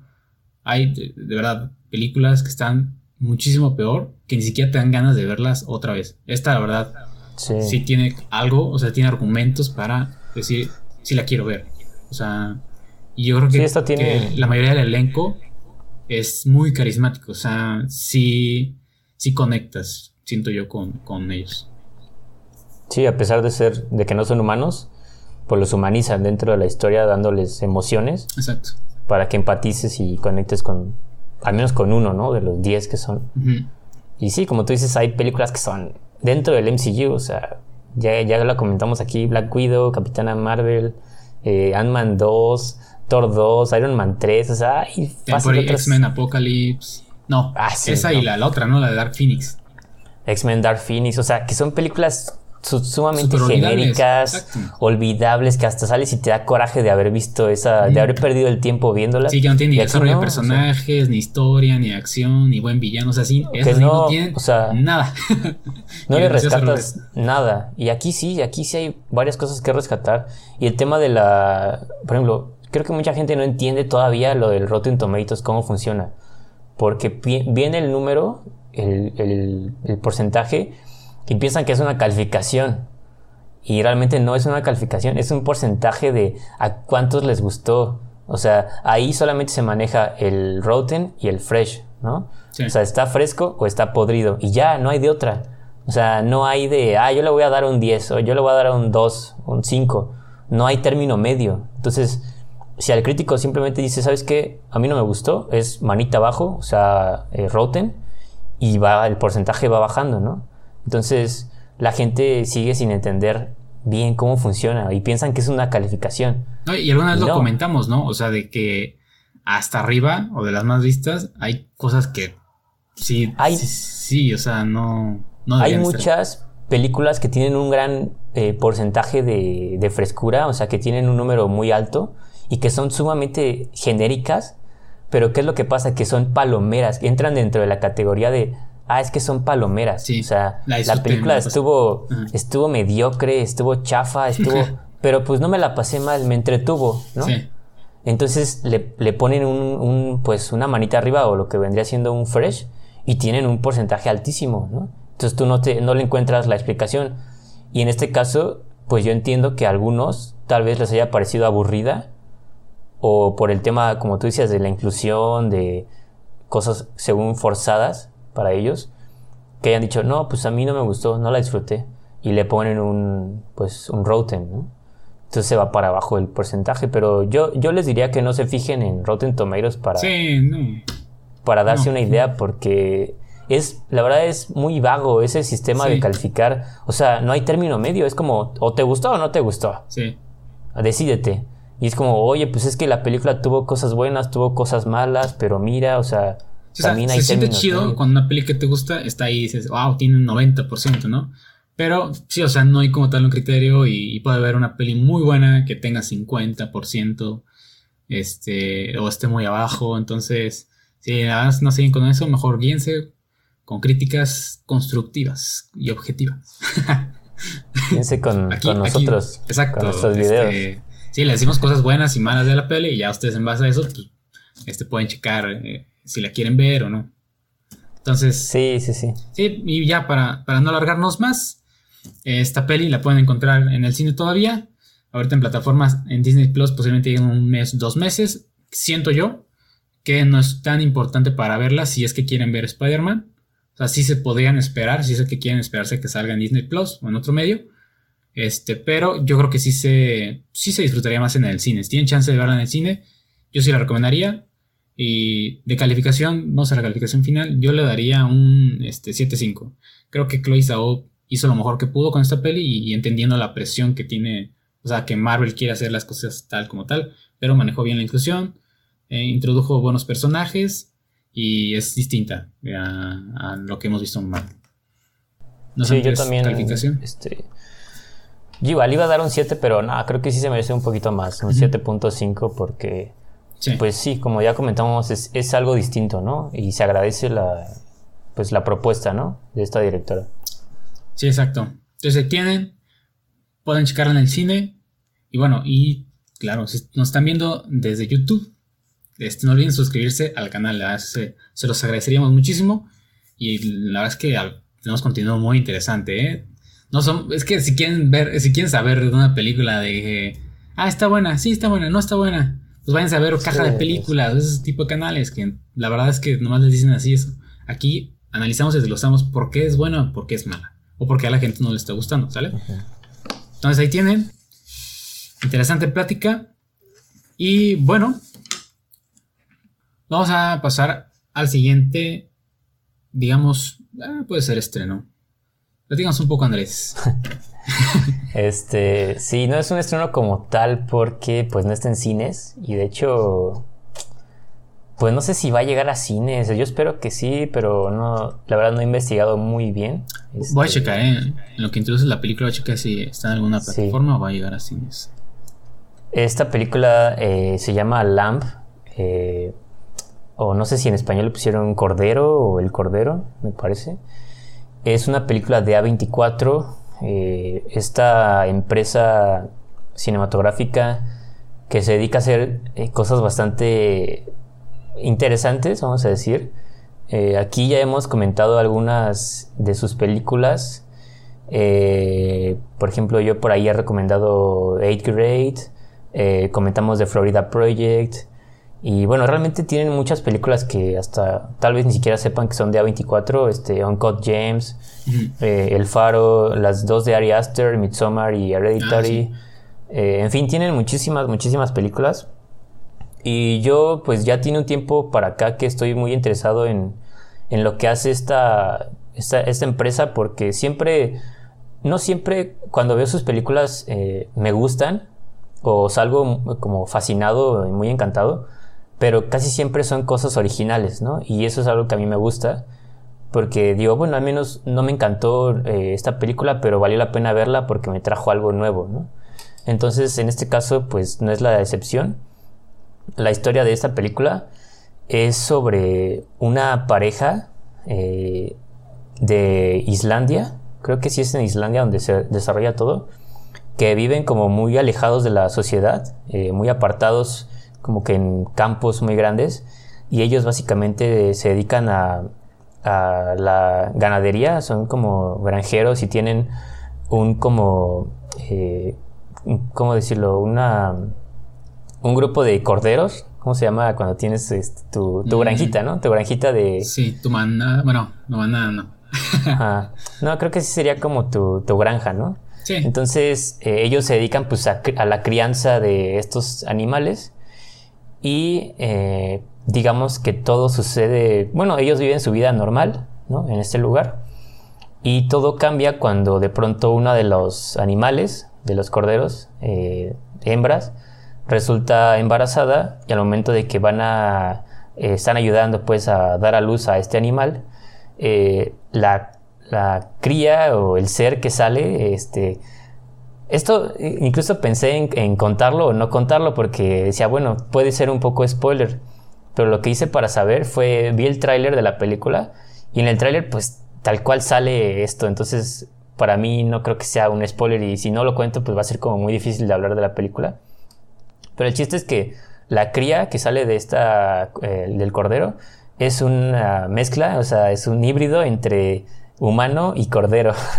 Entonces, este es, muy raro, este, porque pues es como mitad y mitad, o sea, y de hecho, sí, es, mitad mujer, o sea, mitad, ahora sí que mitad hembra, mitad, mujer, tiene pues una pata de cordero, una, una, sí, esa, obviamente va en, dos patas, este, pero tiene cabeza de, de, cordero, entonces esto es muy, muy extraño, este, de ver, y también lo curioso es que la pareja pues no, no reacciona como naturalmente ante este fenómeno. Entonces ellos simplemente la pues la crían, ¿no? La toman como si fuera una hija este, y la empiezan a criar. Y de pronto se, se introduce un nuevo personaje a la historia que es el hermano del, del granjero, que también tiene una relación ahí media complicada con la, con la granjera, con la, la esposa. Entonces, este, pues él, justamente cuando llega sí tiene, él es como que, mm, como que forma parte del, espectador porque él sí reacciona ante, el, ante la criatura y sí es como, sí les dice así como, ¿qué les pasa, no? O sea, están locos, ¿qué no ven lo que están criando aquí? Y pero ellos siguen en su plan, ¿no? De es nuestra hija, ¿no? Y bueno, básicamente de eso va la historia. Este, ya después pasan, realmente no pasan muchas cosas dentro de la historia, pero al final sí termina con algo como sorpresivo. Entonces, este, bueno, de eso va la, película. La verdad es que yo sí tenía muchas ganas de verla porque, este, pues como les digo, A24 siempre trae cosas muy innovadoras. Y, y en este caso, yo pensaba por, por, lo que se hablaba en internet y por el tráiler, pensaba que era de terror la película. Sí, es que pasa por la portada, ¿no? Sí, sí, sí, tiene todo el tono de que va a ser muy creepy, muy perturbadora. Y realmente me llevé una decepción porque no es de terror. O sea, yo eh, no, pues sí, no me, no recibí, no percibí ninguna pues, cualidad de cine de terror. Sí, sí como que crea una atmósfera y una ambientación bastante creepy. Y sobre todo también por el tema de visual, o sea, de la fotografía, como siempre, sí es muy única muy buena fotografía, igual se ve todo muy bien. Incluso hasta los efectos visuales, o sea, la, manera en la que hicieron a la criatura, a esta hada, porque le llaman hada a la. Pues la. Esta. cabra mujer. la, la, la cabra o mujer, es así como, wow, ¿cómo hicieron esto? O sea, yo me preguntaba siempre que la que salía en pantalla era como, ¿cómo lo hicieron? Porque se ve real, o sea, se ve lo más real que te puedas imaginar. Este, entonces, toda la parte visual está impecable y la historia es, pues obviamente es original, es interesante. Eh, lo malo es que sí puede ser un poco aburrida, la verdad. Eh, porque, pues como les digo, en la historia no sucede mucho. O sea, eh, como que es, esto, es lo que les conté y pues te, te, sí te mete en la historia por la ambientación y todo, pero no sucede mucho. Pues entonces siento que sí pudo haber sido un poco más corta porque dura como hora y creo que más de hora y media, me parece. Entonces, pues tal vez pudo haber sido más corta, ¿no? Para que fuera más entretenida de ver. Eh, y me hubiera gustado que fuera, este, pues sí de terror, ¿no? O que le hubiera metido un poco más cosas de terror creo que hubiera funcionado un poco más, pero al final termina siendo pues una historia interesante de ver. Diferente, sí, este, ¿no? Diferente, eh, muy buena fotografía, eh, muy bonita pues de ver. Y a mí me gustó el final. Otra cosa que quería comentar es que muchas veces este tipo de como que de películas o de cine, sobre todo de A24, a mí lo que luego no me gusta es que no las entiendo o al final es como una película de pues sí, que terminas y dices, chale, no le entendí nada, ¿no? o sea, y tienes que buscar en internet, este, para que la gente, alguien más te lo explique o ver algún, alguna explicación, video, lo que sea. Y aquí no, o sea, aquí es una, es una historia que es fácil de entender, o sea, es como que es algo muy literal. Obviamente, cada quien le puede meter su interpretación o su significado más profundo, lo que tú quieras, pero la historia en sí, de principio a fin, es, es, este, es sencilla de entender y hasta el final tiene sentido. O sea, yo dije, ah, pues claro, o sea, sí, creo que sí tiene sentido lo que pasó al final. Este, y me gustó eso, o sea, me gustó que no es tanto de, ah, híjole, no entendí nada de lo que vi, sino que sí fue algo como muy fácil de, entrarle, pues, ¿no? Entonces, este, pues la verdad, sí la, bueno, la recomendaría solamente si están familiarizados con lo que hace A24. O sea, si han visto otras de sus películas o si les gusta mucho este cine como más, este, pues por decirlo, experimental o raro, de autor, este, con historias así, pues extrañas, ¿no? Eh, no es tan surrealista porque como les digo, la historia se entiende, entonces, este, sí, sí la recomendaría, pero si no, o sea, si no están acostumbrados a ver este tipo de, de cine y son más de películas pues más convencionales, más casuales, este, comerciales tal vez, pues no, o sea, yo les diría que se, que se alejaran porque también, como les digo, la, dentro de la historia no sucede mucho. Incluso después de ver la película busqué un resumen en YouTube y el resumen duraba cuatro minutos. Entonces, realmente, pues sí, cuando ves un resumen de una película que dura tan poquito, es como, pues sí, es que la historia no sucede mucho. Este, y es fácil de, pues, de contarla en muy poco tiempo, ¿no? No, eh, aparte de estas, estas pelis les gusta mucho a, a, plataformas como Amazon o, bueno, Movie obviamente no, porque se dedica a ese contenido, a subir ese contenido. Pero si es que no llega a cines, me imagino que lo más probable es que llegue a Movie o a Amazon. Amazon pues es más accesible, ¿no? probablemente la compre y, llegue ahí. De hecho, en Amazon, en Prime, hay muchas películas de A24. sí, exacto. Entonces puede, puede que llegue ahí. igual si están atentos, y si llega. Sí, este, y si les interesa ya de una, pues en internet medios alternativos la encuentran fácilmente. Entonces, pues ahí está. Quería hablar de esta película porque pues siempre es bueno mantener este balance entre el cine comercial y también cine un poquito más este Sí, seguro sí lo ubican porque este, si han visto a lo mejor una imagen de una portada que es como una cabra, ¿no? Hay una... es como una, un niño, como si fuera un niño con una chamarrita, pero tiene cabeza de cabra. Ajá, exacto. Entonces a lo mejor esa, esa, portada. están cargando. Y bueno, ahí está. La, yo le daría este... Un 7, yo creo. Sí, sí, la paso porque honestamente no, no terminé así de wow, me voló la cabeza. Pero sí fue así como, ah, pues estuvo, estuvo, interesante, sí, tiene lo suyo. A pasar el rato. Sí, sí, sí. Vale, vale. Pues bueno, pasamos a la siguiente peli. Eh, yo este fin me aventé la nueva película de mi pobre angelito que se llama Mi pobre y dulce angelito. Es una, digámoslo así, no es tanto como un remake, es más como una secuela, podría ser, podría decirse. Bueno, esta peli es original de Disney Plus, ya llegó junto con varios estrenos que estuvieron en el día de Disney, que de hecho pues, se, anunciaron, se anunciaron varias cosas, ¿no, Andrés? De varios proyectos que tiene Marvel que, va, que van a subir a la plataforma, también de, Pixar, va a ir una serie de Pixar este, y series interesantes. La verdad es que hay contenido interesante eh, que va a llegar a Disney, o sea, como que sí se van a poner bien las pilas eh, con todo lo que van a, van a sacar en la plataforma, porque como que ahí se están rezagando un poco, ¿no? O sea, solo tenían las series de Marvel como las premium, pero este, creo que sí van a pensar a sacar cosillas por ahí. Disney, Pixar, o sea, cosas interesantes. Entonces. Sí, yo estoy muy emocionado por ciertas cosillas ahí de, de Marvel, de series, por ejemplo, de She-Hulk, Moon Knight. Moon Knight ah, sí, bastante Miss Marvel. La de Groot. Sí, se vienen varias. Y, también varias de animadas, ¿no? De Spider-Man, este, de los X-Men. Sí, se vienen varias cosas. Sí.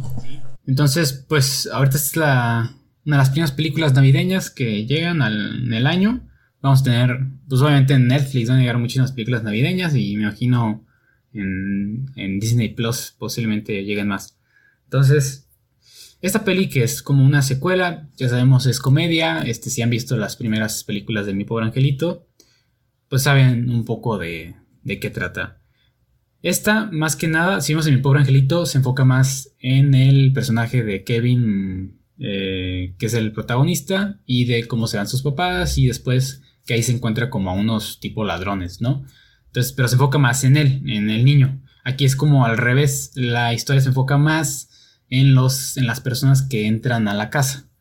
Que interesante, yo siento que es lo más destacado de la peli, que están protagonizados por em, Ellie Kemper y Rob Delaney.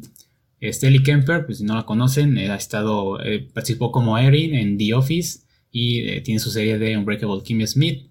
Eh, el personaje como tal es similar a, las series donde ha estado esta, esta actriz, que para mi parecer es buena y sobre todo en este género de, de la comedia. Y Rob Delaney este, también ha tenido sus participaciones. Me parece que apareció en Deadpool como este personaje que se tira del paracaídas, pero que es como un personaje común y corriente en Deadpool 2.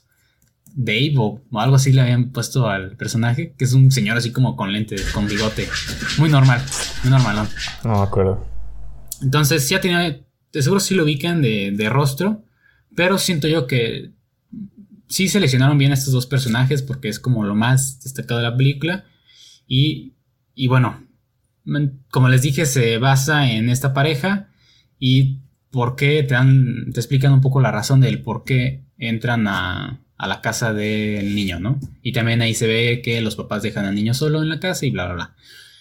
Eso sí, yo creo que el motivo o la explicación eh, de que te dan del por qué entran, pues la verdad sí se me hizo un poco boba. Este. Pero, ojo, la verdad es que sí han calificado muy mal a esta peli. Creo yo que la gente tampoco se acuerda mucho. Entiendo que las películas de mi pobre angelito, este, las originales, pues sí son como un icono, ¿no? De las películas de Navidad. Pero si ahorita te pones a checarlas, se ven como muchas incoherencias. Este, a lo mejor es comedia de pastelazo, todo eso. Y pues, ay, tampoco son como la gran joya, pero la verdad es que sí se disfrutan, o por lo menos este, yo las disfruto de ver en épocas navideñas. Entonces, esta película tiene un poco de eso. Me... Vamos con los puntos positivos. Yo creo que cuando puso puntos positivos de esta peli es que, digámoslo así, eh, se podría dividir en dos partes. La primera parte me gustó la, comedia que manejan, ya lo dije, sobre todo estos dos personajes. Creo que hacen una comedia muy buena. A mí me gusta mucho la actriz, cómo lo hace. Y aparte por ahí aparece Kenan Thompson, si lo ubican de Kenan y Kel, también me, gusta mucho ese actor. Entonces creo que esa química que tienen al principio este, logra ser una comedia buena, o sea, que puedes disfrutar. Y ya en la segunda parte, como se centran más en el niño, este, creo que ahí eh, cae eh, bastante la película. El protagonista, que es este Archie Yates, me parece se llama, que es el niño que vimos en Jojo Rabbit, este Yorkie, el niño gordito con lentes. Eh, creo que no, o sea, no tiene el carisma para esta película. Igual, es un personaje que sí termina siendo un poco secundario, pero aún así el actor este, no me parece lo, ideal para este papel. Este, sí se queda como muy, muy corto. Y aquí ya empieza a caer la peli. Después tenemos la parte donde empiezan toda esta parte de, las bromas, ¿no? De, de, que vemos que empieza a meter los truquillos cuando entran a la casa. Y la verdad es que sí son muy tontas, muy repetitivas, a diferencia de las pelis originales. Este, entonces eso también eh, como que no, no termina de, de, gustar. Y algo también positivo es que hay referencias eh, a la, y que sí me gustó, es que hay referencias a, las películas eh, originales y también se mantiene por ahí de repente el score original, la, música que, vimos en las pelis. Entonces, bueno, o sea, digo, para para la nostalgia está chido eso. Y se, me hizo chistoso porque hay una, hay una escena en la película donde un, un, señor está viendo la tele y está viendo como una peli, no sé si como, como si fuera tipo Guerras de las, de las Galaxias, ¿no? Pero es como tipo un remake. Entonces dice este señor de, de que dice, no entiendo por qué hacen remakes si los originales son, son buenas, no sé qué. O sea, ellos mismos ah. están como autocriticando. Entonces, bueno, eso sí me dio como, como risa. Este. Pero sí, o sea, yo, yo siento que no es tan mal, o sea, comparándolo con las películas originales, son iconos, pero de verdad, o sea, va de lo mismo, son chistes de pastelazo, eh, las situaciones que vemos de los trucos y eso, pues es casi similar, o sea, sí es peorcito aquí, pero creo que la primera parte sí es buena, este, por lo que dije de los actores, tienen chistes buenos, o sea, para verlos este, en familia, eh, creo que iba bien la peli. O sea, sí, sí pudo haber sido una peli que de esas como no tan memorable, pero sí buenas para ver en este tipo de épocas. Pero sí esa segunda parte sí definitivamente se cae. Y sobre todo por el motivo que le dan este principal de por qué entran a la casa, creo que también eso hizo que cayera un poco. Y bueno, creo que ya, no sé si tengo algo más que decir de esta, de esta serie. Este, sí es muy Disney, la verdad. Eh, sí metió Disney ahí su mano. Y creo que lo único del elenco destacado fueron estos dos actores que mencioné. Todos los demás creo que sí este, pudieron hacerlo eh, mucho mejor. Pero en conclusión, em, no creo que sea una pésima película. Hay películas de Navidad súper genéricas que ni siquiera tienen una historia buena o ni siquiera te dan risa. Entonces esta por lo menos sí te entretienes en esa primera mitad. Para mí sí me entretuvo. Y yo sí la recomendaría si, en Navidad o esperarse a diciembre, si quieren disfrutar de unas pelis navideñas, pues la pueden agregar a su lista. Y si vieron las primeras de mi pobre angelito, pues les van a gustar como las, pequeñas referencias que, hay por ahí, ¿no? Entonces, híjoles, yo le daría, no, no la pasaría, creo que sí pudo haber sido mucho mejor. Entonces sí le daría un, un 6. Pero, este, sí, para este tipo de épocas, la pueden disfrutar, o sea, la pueden checar. Entonces, ya saben, ahí está, si tienen Disney Plus, véanla en, este tipo, en estas épocas. No, la van a disfrutar en familia, eh, pues está bien, está bien. Entonces, pues ahí está. Vamos con la siguiente peli, un estreno de Netflix que hasta hizo evento y toda la cosa. Que es raro ver de, que lo haga así una compañía, ¿no? De streaming. Sí, sí, sí. Eh, vamos a, a este estreno de Netflix de esta semana que se llama Red Notice o Alerta Roja, creo que es en español. Sí. Eh, con grandes estrellas, ¿no? Este, Gal Gadot, Ryan Reynolds y La Roca protagonizando. Sí, eh, sí, sí, sí. No, y se ve que se gastaron casi todo en, en, este, el elenco porque... Um, la historia de esta película, pues, básicamente es sobre este. Bueno, son tres personajes, ¿no? Pero la historia empieza con el, ladrón que es Ryan Reynolds. El personaje de Ryan Reynolds que se estaba tratando de robar este un. que son huevos de Cleopatra, algo así, que son supuestamente tres y que son muy valiosos. Entonces, el chiste es juntar los tres y llevarlos al, a un señor que tiene una hija que no sé qué no sé qué rollo explican ahí en la película, que el vato les va a dar mucho dinero por los tres, ¿no? Entonces, el chiste es juntarlos y llevárselos al, señor. Entonces está Ryan Reynolds robando eh, uno de los, de los huevos. Y La Roca, que está interpretando a un como policía, este, junto con otra compañera, lo, pues, lo atrapan. Eh, pero después de esto logran atrapar a Ryan Reynolds, pero de alguna manera inculpan a este a la roca este después de esto y lo hacen parecer que él estaba como eh, trabajando con, el ladrón, ¿no? Con, con, este Ryan Reynolds y los meten a la cárcel este, por culpa de esto.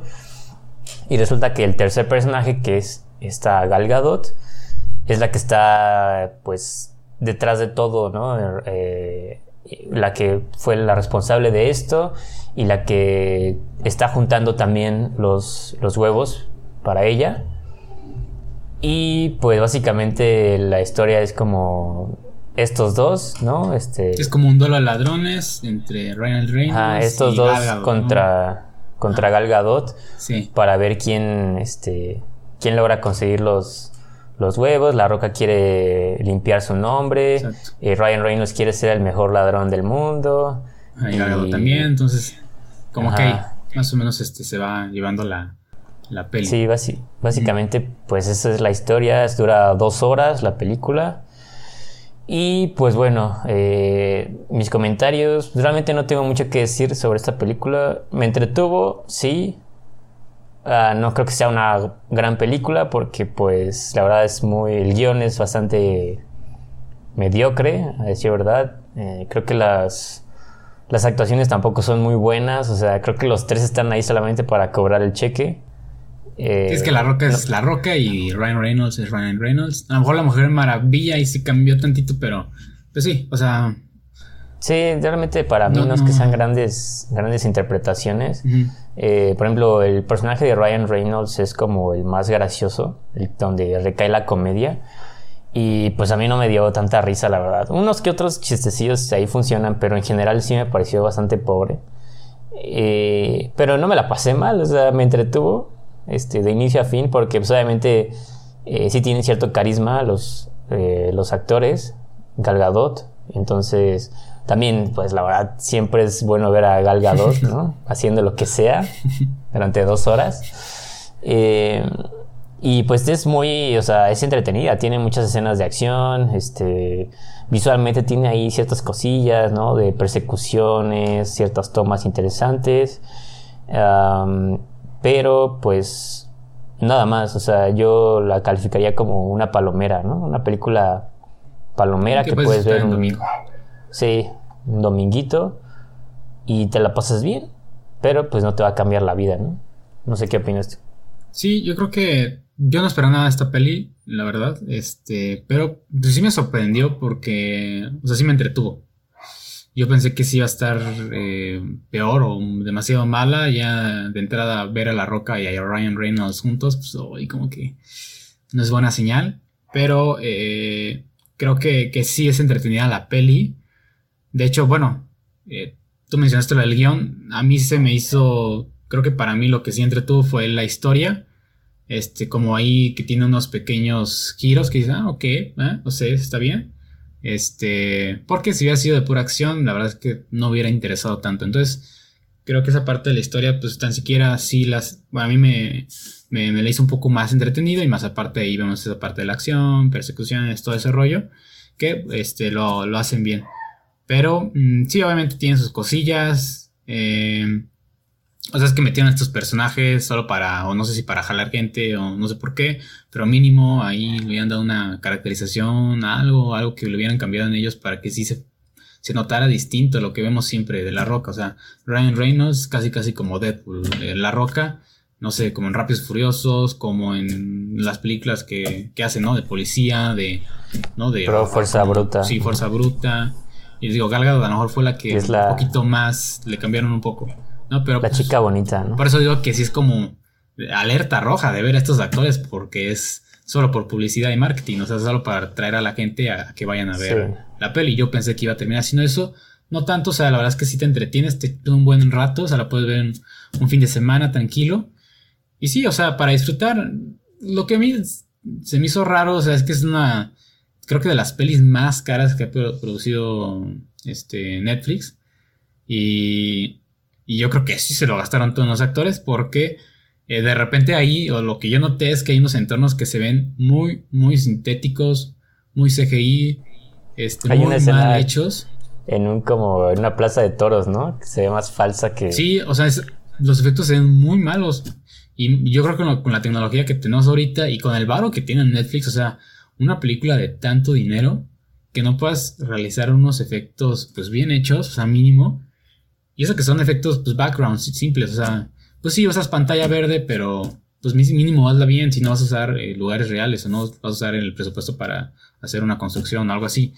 Pero aquí sí se la pasaron en algunas partes. Este, por ejemplo, hay una parte donde están en una isla y ahí se involucra ahí, por ejemplo, un que es como un lago o algo así.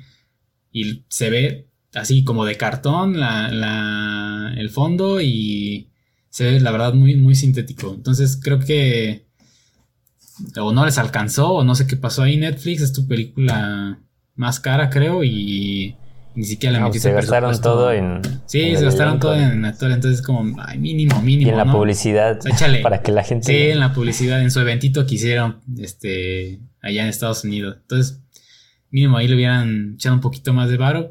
Pues ya, no, o sea, tienes una película de este tipo y mínimo échale, échale ganas. Pero sí, yo creo que el, el póster no. No es tanto como lo que hacen en la peli. O sea, el póster la verdad ve muy genérico como película. La verdad. Nada más son, son ellos tres. sí, ¿no? o sea, Ahí parados una película malilla. No Pero. te da a entender nada. Este, sí es entretenida. O sea, tiene sus cosillas, sus errores, pero pues es entretenida, te la pasas chido, te la pasas bien. No es la gran cosa. Pero eh, esto no es spoiler, o sea, ya se confirmó que va a haber una. O sea, sí se ve que va a haber una segunda peli. Este. Pero, Andrés, tú, tú verías la segunda peli. Yo, yo la verdad es que yo- diría. "Ah, pues yo la echaría.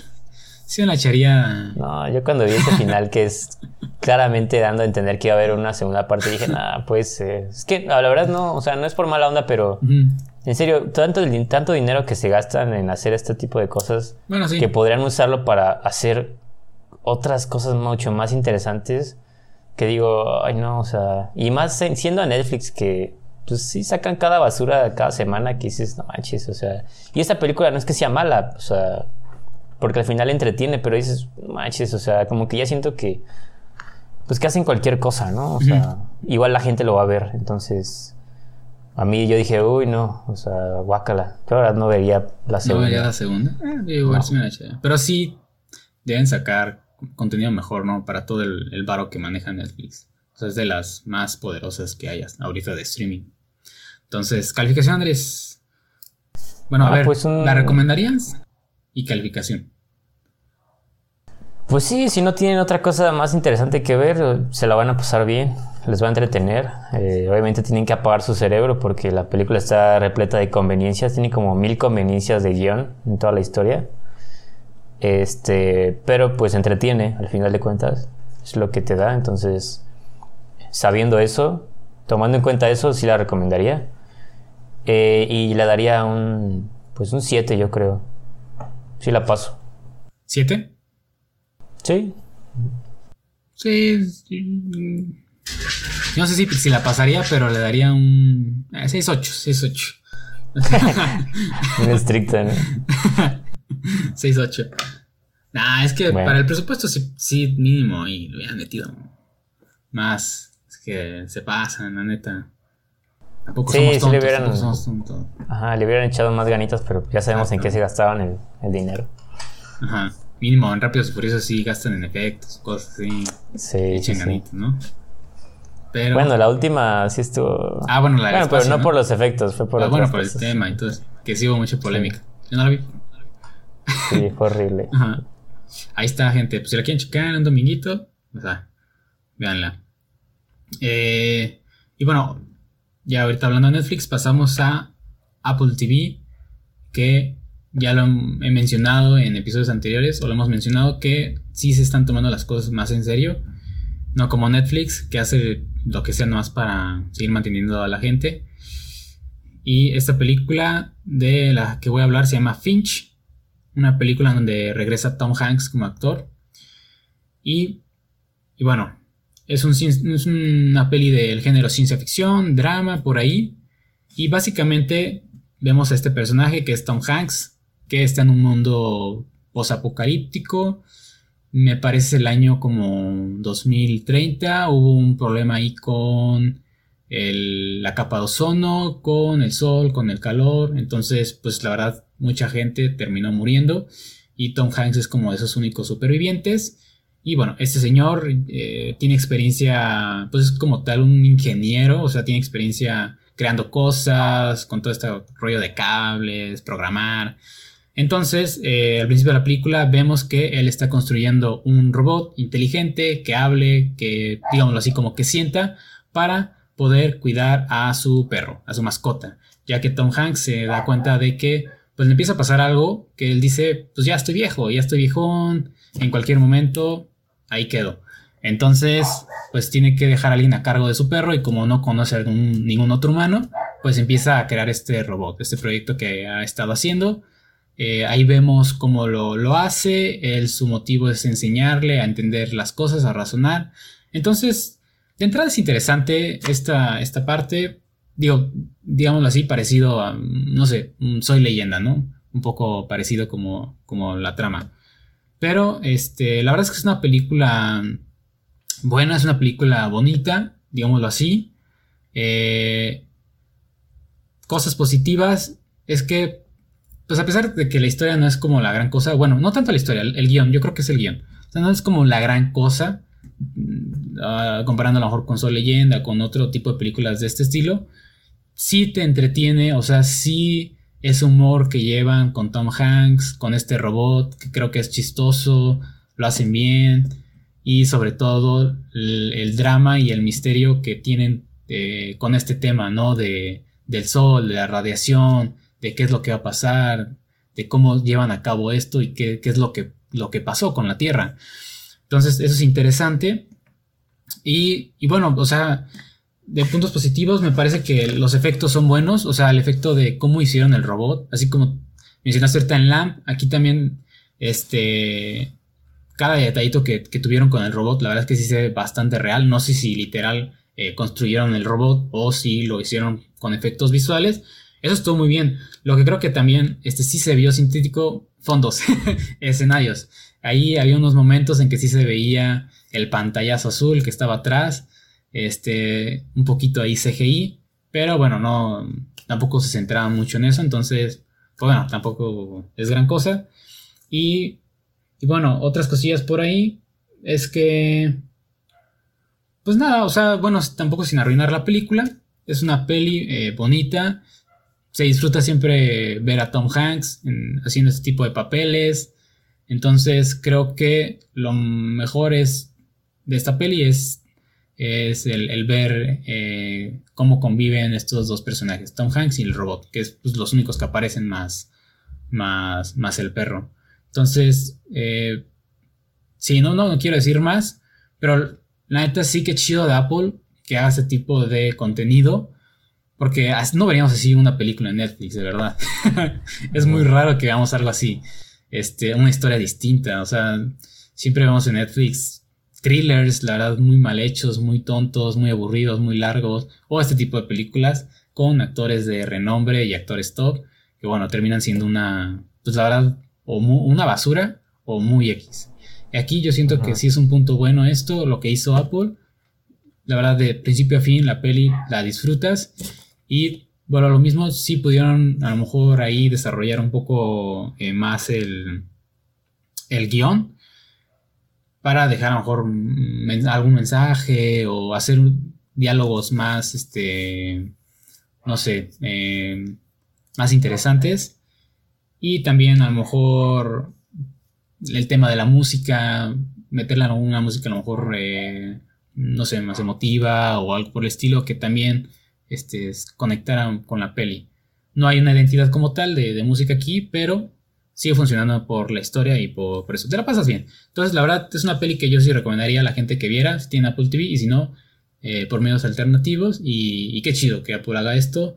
Este, yo creo que, bueno, lo mismo, o sea, es una plataforma que cuesta 69 pesos y, y yo creo que conviene más, o va a convenir más contratar esto que, estar eh, pagando 200 y cacho por Netflix, o sea, se están tomando las cosas en serio y estos, sí, yo, yo, yo le daría un, no sé, le daría un 7-8 a, la peli. O sea, la verdad es que sí, sí, sí, vale la pena verla. Véanla con la familia, véanla ustedes solos, quieren pasar un buen rato. Chida. Entonces. Yo también la vi y sí me gustó, ¿eh? Ah, ¿sí la viste? Sí, sí, sí. Ah, pensé que no la has visto. Apenas me dio tiempo hoy de hace rato de verla. Ajá. Este. Y pues sí, o sea, la neta coincido contigo. O sea, sí me gustó. De hecho, no la, o sea, no la quería ver porque pensé que me iba a aburrir. O sea, tenía este. No, no vi ni siquiera el tráiler ni nada. Pero por la pura historia de qué trataba dije, ay no, se me hace que va a estar bien aburrida. Y hasta tenía miedo de que como sale un perro, eh, eh, como compañía de, Tom Hanks, dije, no me digas que va a ser de estas películas donde al final se muere el perro y, me, voy a, me va a destrozar el corazón. y va a soy leyenda. Sí, sí, sí, este... Y no, afortunadamente no pasa eso, entonces si son igual que yo de que no, no les gusta ver películas donde mueren perritos, aquí no, no se muere el perro, entonces este, véanla sin, con confianza. Y sí me gustó, o sea, la neta me entretuvo de inicio a fin. Está muy bien ambientada, o sea, sí, sí está todo, pues el mundo post-apocalíptico. Que dices, chale, pues para allá vamos, ¿no? Porque sí, sí, es muy realista. sí, o sea, toma en cuenta lo del cambio climático que estamos experimentando hoy en día. Y fácilmente dices, ah, en unos 10, 15 años, ahí vamos a estar. Ahí, ahí vamos a estar o no. Ya más o menos sabemos qué, qué, qué podemos hacer, ¿no? para sobrevivir. Sí, sí, sí. Este, y varias cosillas que incluso yo decía, a ver, esto no me está quedando claro porque de pronto, eh, como en algunas escenas sí se, pone, se ponía un traje y en otras no, sí salía al exterior y en otras no, y decía, a ver, pero entonces, ¿qué, ¿por qué o qué? Y ya después, ah, que ya te lo explican, es por el sol, los rayos del sol, entonces en la sombra y todo. Entonces, este, sí, los, los huequitos que yo encontraba o dudas que me surgían, la misma película me las explicaba. Este, igual te queda muy claro todo, o sea, desde el principio de que el, qué es lo que está haciendo él con el robot. Eh, el propio robot es un gran personaje, o sea, me, me, cayó muy bien, o sea, creo que es un personaje muy entrañable que sí, al final de cuentas es como un niño, ¿no? sí, sí, claro. Es como un niño chiquito, entonces pues es muy fácil de identificarte con él y de que te caiga bien y te, te involucres. algo similar a lo que vimos en Chapi, que también es un robot que crearon desde cero y como que ahí este, poco a poco le, lo van educando, ¿no? No sé si viste esa Yo no vi, ¿No, no vi. Ah, bueno. No. Entonces, bueno, gente, si lo vieron Chapi, es, es, este, similar eso. Entonces, pero funciona, o sea, funciona y, la verdad es que el robot te cae chido. Te cae bien en, la peli. Y también, como tú dices, me preguntaba cada que lo veía, decía, ¿cómo, es, cómo están haciendo esto? Porque se ve muy real. O sea, yo supongo que sí usaron pues cosas prácticas, ¿no? Para hacerlo. A pues es Apple, ¿no? Hay escenas, sí. o sea, hay escenas donde está muy, muy cerca de, la cámara y Tom Hanks interactúa con él, hasta lo abraza y es, se ve que está ahí, es un, o sea, sí es un robot real, De utilería, entonces, pero para hacer todos los movimientos y todo esto es muy, muy increíble cómo lo hicieron. Y sí, el perrito también es así como súper adorable. O sea, muy, muy buena. También al final, eh, muy pocas. Yo creo que ahí al final sí dije. Me quedó como esa duda de. Mmm, ¿Por qué esto? Como que ya no terminaron de explicar bien el cómo acabó. Ah, sí, sí. Pero Nada, siento que tampoco le quito tanto a la peli. Pero esa parte dije, mmm, a lo mejor aquí sí le, sí le faltó por esa parte de. Por eso dije lo del guion. A lo mejor sí complementarse un poquito más y sí, igual pudieron haber profundizado un poco más, ¿no? En ciertas cosas para entender mejor las motivaciones de Tom Hanks y todo esto, pero pero sí, al final lo que iba a decir es que me, se me hizo muy emotiva el final y hasta ya se me andaba saliendo una lagrimita sí, y eso sí, o sea, para mí cuando una película logra conseguir eso es como mis respetos, porque yo soy muy muy difícil de, de romper, ¿no? De que me, logre conmover una, algo en una película es muy, muy difícil. Muy pocas películas. Y aquí fue una de ellas. Entonces, digo, wow. Chido, ¿eh? O sea, muy bien. Apple, sí, Apple TV, la verdad. Sí, o sea, se ve que están en otro nivel de calidad. Sí, iba a haber otras series por ahí. No, las, no tuve la oportunidad de verlas. Pero ya después, ojalá tenga la oportunidad de reseñarlas aquí. Este, también para ver qué otro tipo de contenido se puede encontrar ahí. A ver si es interesante o no. Sí, sin duda muy recomendable. Si no la han visto, este, vean Finch. Se la van a pasar muy bien, les va a sacar este, les va a sacar una lagrimita al final. Sí, van a decir qué bien invertí mi tiempo. O sea, que sí. vale la pena. Ajá. Sí, vale, vale mucho la pena, la verdad. Sí, calificación, bueno, yo 7-8. 7-8 bien. Ah. Ahí por un 8, más o menos. Sí, yo un 8. Un 8 sólido le daría. Entonces. A la peli. Sí, no sabía que le habías visto, me has visto. no, no sabía. pero bueno, ahí tiene gente. Este. Finch. Y pasamos al siguiente este contenido, que es una serie de HBO Max. Así es, ahora eh, yo les quiero recomendar una serie, ya tenía rato que no les recomendaba nada, y esta vez, pues por la razón de que ya me queda, según yo, poco tiempo con mi suscripción de HBO Max porque ya se va a acabar el año y creo que con el plan que tengo de Telmex me lo van a quitar. Entonces, este, dije, no, pues tengo que ver algo, ¿no? Tengo que ver algo nuevo y aprovechar. Entonces, vi esta serie que se llama Hacks de HBO. Este, es una comedia. Eh, son 10 capítulos eh, de 30 minutos. Entonces, en total son 5 horas. Este, bastante fácil de ver. Yo la vi en dos días. Entonces, este. Nominada a Emmy, ¿no? También estuvo por ahí. Ah, sí, fíjate que no, no chequé muy bien eso. De hecho, creo que ganó premios a guion en algunos capítulos, como de mejor guion o dirección. Esta chava que la dirigió. Sí, tuvo ahí sus premios. Sí, la verdad es que es muy buena. La, la historia es sobre esta. Eh, se centra en dos personajes. Eh, que son una comediante ya grande, este, no anciana, pero sí ya un poco vieja, y una chava como de unos veintitantos. Entonces la historia es de esta señora que es eh, comediante en Las Vegas, que ya tiene todo un camino recorrido, obviamente, eh, y empieza a tener ciertos problemas eh, para seguir dando sus fechas en el casino donde, donde trabaja, ¿no? Donde le, le prestan el lugar para hacer sus shows. Digamos que el dueño le empieza a decir que que ya hay otros grupos eh, que están rondando por ahí por internet, otras personas que quieren también tener tiempo, este, tener shows en, esos, en ese lugar. Y le dice a ella, ¿sabes qué? Pues te voy a quitar fechas, ¿no? Para darle espacio a estas otras personas. Y ella, pues obviamente no quiere, ¿no? Entonces, este, es cuando le habla a su manager, que es un, un chavo, que le lleva, este, como que todas sus, sus fechas y todo y le comenta este problema y le dice, ah, sabes que yo tengo, justamente tengo a, alguien este, también con, la, con quien estoy trabajando, que es la, esta, la chava, que es, ella es escritora de comedia, que es la chavita como de 25 años, y le propone que trabajen juntas para que ella, la escritora, la chava, le escriba cosas nuevas a esta señora para que tenga nuevo material y digamos que se renueve un poco, ¿no? Y traiga nuevas cosas para que siga como que manteniéndose vigente, ¿no? Y pueda negociar ahí algo con el dueño del casino. Y obviamente al inicio eh, no quiere para nada porque esta señora es muy como renuente, muy cerrada, este, muy, ya sabes, eh, como mente cerrada. Y la, la, chava tampoco quiere porque igual es una chava como muy rebelde. pero pues al, final de cuentas no le queda de otra porque está casi casi en, bancarrota. Entonces dice, bueno, pues ni modo, chamba es chamba. Y empiezan a trabajar juntas, ¿no? Gracias a este manager.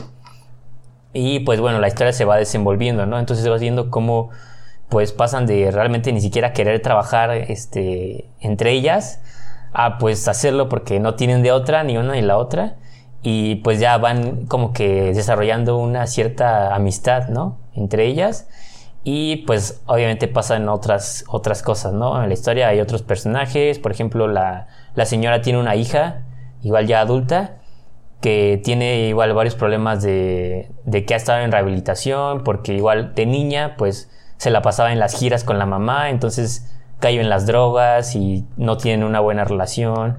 Entonces también la, la chava, ¿no? La escritora, este, tiene problemas con sus papás, este, también algo que me gusta de la serie es que toca temas muy actuales, como son, por ejemplo, lo de la cultura de la cancelación. O sea, todo este rollo que es muy vigente hoy en día de que cualquier cosa que digas o hagas, uy, la gente te quiere cancelar, ¿no? Y te quedas sin trabajo. Es algo que pasa porque la, en la historia la chava, la escritora, este, solamente por un tweet que puso, este, sobre un, creo que era un político o algo así, que hizo como un chiste, ya con eso la cancelaron y no tiene trabajo, o sea, sus amigos ya no le hablan, que obviamente son gente que trabaja en la industria, ya cortaron relación con ella, no le dan trabajo, no la quieren en ningún lado, solamente por un tweet, ¿no? Que es algo que digo, wow, eso es, eso es muy actual. o sea, Lo vimos, por ejemplo, con James Gunn, ¿no? Que por tweets de hace no sé cuántos años casi se iba a quedar sin trabajo, ¿no? Este, lo querían cancelar. Entonces es algo que vemos en la serie. También otros temas como, pues, la diversidad. Eh, también tocan temas de, pues, igual hay un personaje que es gay y tiene ahí una relación con otro hombre y tiene sus problemas también. La misma chava escritora es bisexual. Eh, entonces es muy actual, se siente muy actual. Eh, en general es muy buena. Este, tiene momentos, obviamente al ser una comedia, pues es muy divertida, muy entretenida de ver. Este, también tiene un contraste porque tiene momentos muy como fuertes. O sea, pasan hay cosas. Drama, sí, aparte como. Sí, hay, hay drama también hay momentos que sí son muy duros, pues, pero que al mismo tiempo después la serie los usa como comedia. Y hasta dices, no manches, o sea, se siente muy, muy, este, muy raro porque acaba de pasar algo muy trágico y un capítulo después lo usan para un chiste, ¿no? Y funciona, o sea, entonces eh, me pareció una, pues, muy buena serie, muy recomendada, este, realmente no tendría como mucho que criticarle, o sea, lo único que podría decir es que a lo mejor no todos los chistes funcionan. Luego ya ves que usan, eh, luego muchas series usan como chistes muy gringos, muy como de, de cultura pop, pero de Estados Unidos y que luego tú no entiendes. Entonces, aquí puede ser ese, ese caso de que luego muchos chistes que, ah, que fulano... De algo que está pasando en Estados Unidos, ¿no? O referencias de personas de allá o cosas de, de política o de otros comediantes, no sé que luego pues no entiendes, ¿no? Y dices, bueno, y tal vez igual este, al inicio yo creo que tarda un poco en arrancar la, la historia, o sea, en que te involucres, ¿no? A lo mejor puede que el primer capítulo no los enganche, pero ya en el segundo, tercero ya, de ahí se va sin parar hasta el final, ¿no? Eh, ¿Solo es una temporada ahorita?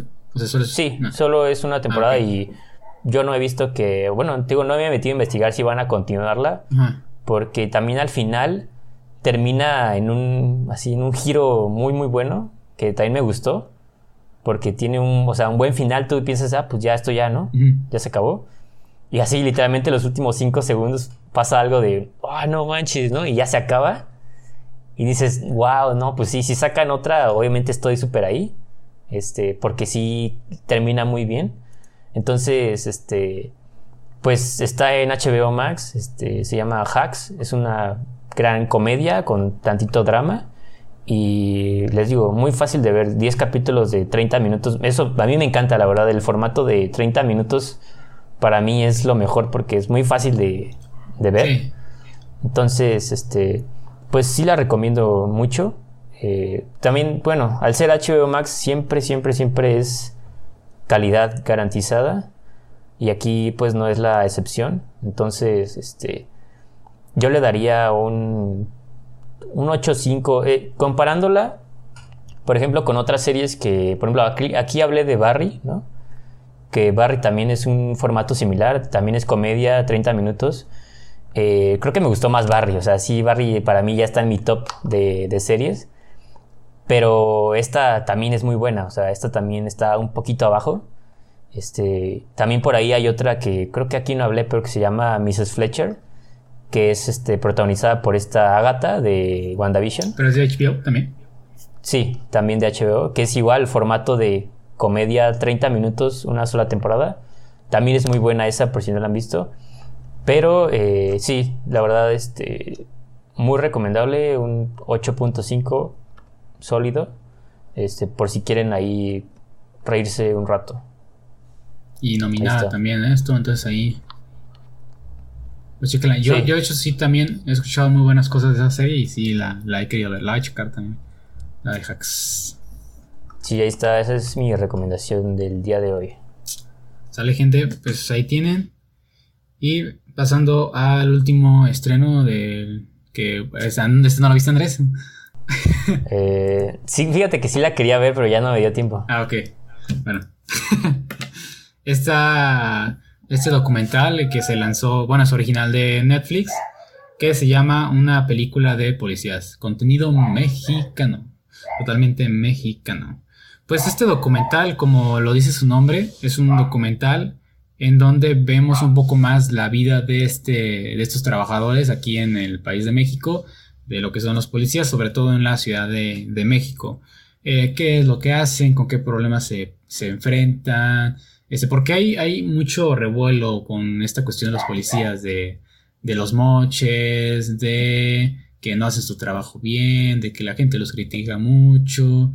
Entonces aquí te dan como una perspectiva distinta y pues eso es, eso es lo interesante y la verdad es que me sorprendió muchísimo este documental. De principio dices, ok, se escucha, quiero saber un poco más de, esto, ¿no? De, la vida de los policías. Pero ahí a la mitad este, da un giro totalmente el documental. O sea, este documental se basa en la entrevista de dos personas, dos policías que te cuentan relatos que han vivido. Este es un. Eh, bueno, te los van contando y eh, unos actores eh, los van. Como te los van enseñando, ¿no? Como esos programas que estaban en Discovery, que, que eran historias reales, o a lo mejor historias sobrenaturales, y te las iban pasando con imágenes. Aquí lo interesante es que, digámoslo así, te lo ponen tanto como falso documental, como si los actores son los que te están contando la historia. O sea, literal te pasan a la actriz hablando con la voz de la entrevista real, de la policía real. Entonces es como muy interesante cómo manejan ese formato. Yo de principio sí sabía que estaba haciendo así, porque sí de repente se ve eh, que mueven la boca eh, los actores y sí se ve como la voz superpuesta. Pero, este, bueno, está viendo con, mi familia y como que no, no notaron tan rápido esa parte, pero bueno, eh, no es spoiler ni nada, eso es obviamente, es, es eso, es una entrevista y te la van actuando. Pero aquí lo interesante es que también se centran en, en él como detrás de escenas, de cámaras, de la realización de este documental. Y es algo que te quedas muy impresionado. O sea, lo que hicieron estos dos actores, que hasta aquí tenemos sus nombres, es Raúl Briones y Mónica del Carmen. La neta, rifadísimos estos dos actores. Lo que hicieron para hacer este documental, que te quedas de ¿qué onda? O sea, ¿qué rayos? O sea, ¿en qué los productores de Netflix, en qué rayos estaban pensando? ¿De quién fue la idea de hacer esto? Y hasta los mismos actores dijeron eso. Entonces, creo que esa, esa parte sí se me hizo interesante porque, a ver, la primera parte del documental, estamos viendo como esta parte de la vida, de las entrevistas, pero sí, ya de repente se empieza a alargar poquito y la sientes un poquito lento. Eh, pero con todo esto que van agregando, sí se, vuelve más movido, o sea, sí te interesa más. Y bueno, este, de ahí para arriba. Entonces, eh, me gusta que hagan esto con los documentales porque para mí el documental es un género que a mí me, me apasiona o me guste mucho. Y a veces son muy iguales, o sea, está la persona ahí hablando, eh, diciendo que es, le están preguntando algo y responde, ah, sí es que mi hija no sé qué, y pasan imágenes. Entonces, a veces eso se me hace como muy aburrido y luego, sobre todo, si es un tema que no es interesante, ¿no? A mí pocos documentales sí me han costado o, o sí me han llamado la atención, ¿no? Por ejemplo, lo platicamos aquí, el documental de, de Michael Jackson, ¿no? Este, Living Neverland, que está en dos partes. Este, o algún, otro documental por ahí. Ahorita no se me viene a la mente. el de Woody Allen también yo lo comenté aquí. Y sí, de pronto es como muy pesado de ver nada más entrevistas, ¿no? O sea, ver a la gente hablando hacia una cámara sobre ciertas experiencias. Sí. Y ya, o sea. Sí, exacto. Entonces, muy pocos documentales saben hacer algo, algo distinto. Este. Ok, ahí hubo un problema con la cámara de Andrés. Todo bien. Sí, todo bien. Una disculpa. Ahí están, todo bien. Entonces, pues sabemos, este, está dirigida por Alonso Ruiz Palacios, un director y guionista que hizo la película de Güeros, una película que ha ganado premios y que le ha ido, le fue bastante bien en la crítica. Yo siento que este documental, por la forma en la que lo hicieron, sí debería tener mínimo un reconocimiento, o sea, en los Oscars, o sea, mínimo la nominación. A lo mejor no ganar, chance, pero sí estar ahí. Hicieron un excelente trabajo aquí. Ya yendo más a fondo, a lo mejor para mí no es como una joyita, pero la verdad es que sí es muy bueno, ¿no? Hay unos detalles ahí técnicos que en lo personal a mí no me gustan.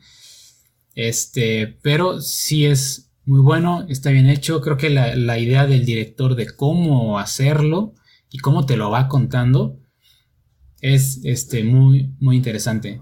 Entonces, gente, es producto mexicano. La verdad es que véanlo. Sí, sí terminas como ay, medio, depresivo por, pues sí, pues todo lo, que ves de la vida de los policías. Sí, es como, ah, bueno, hasta, hasta te sientes, no sé, mal ya de estar aquí en México, pero son problemas de la, de la vida diaria. Y, bueno, pero vale mucho la pena ver eso y, la forma en, cómo está contada es este, muy interesante. Entonces, ahí está, chequenlo, se llama Una película de policías Dura aproximadamente mm, dos horas, más o menos. Pero, sí, yo creo que de calificación había empezado en un 7.5, pero eh, ya como terminó, yo sí le daría un, un 8.5, un 8.5 a este documental de policías. Órale. Entonces, gente, eh, consuman producto mexicano. Esto creo que sí es algo interesante que hizo Netflix detrás de todo lo que hemos visto, de pura porquería. Entonces, dense la oportunidad, dense la oportunidad, ahí está. Em, aunque no te gusten los documentales como a mí, yo creo que sí lo, lo vas a disfrutar. Entonces, ahí están nuestros estrenos, cosas que vimos durante estos días. Así que, gente, vamos a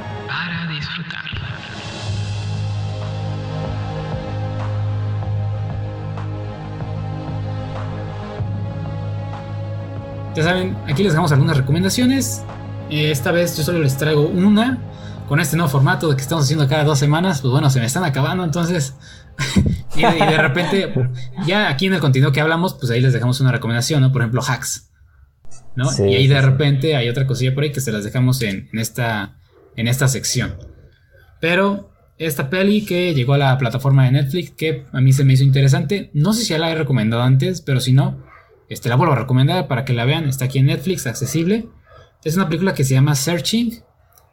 Eh, en español creo que es Buscando o algo así.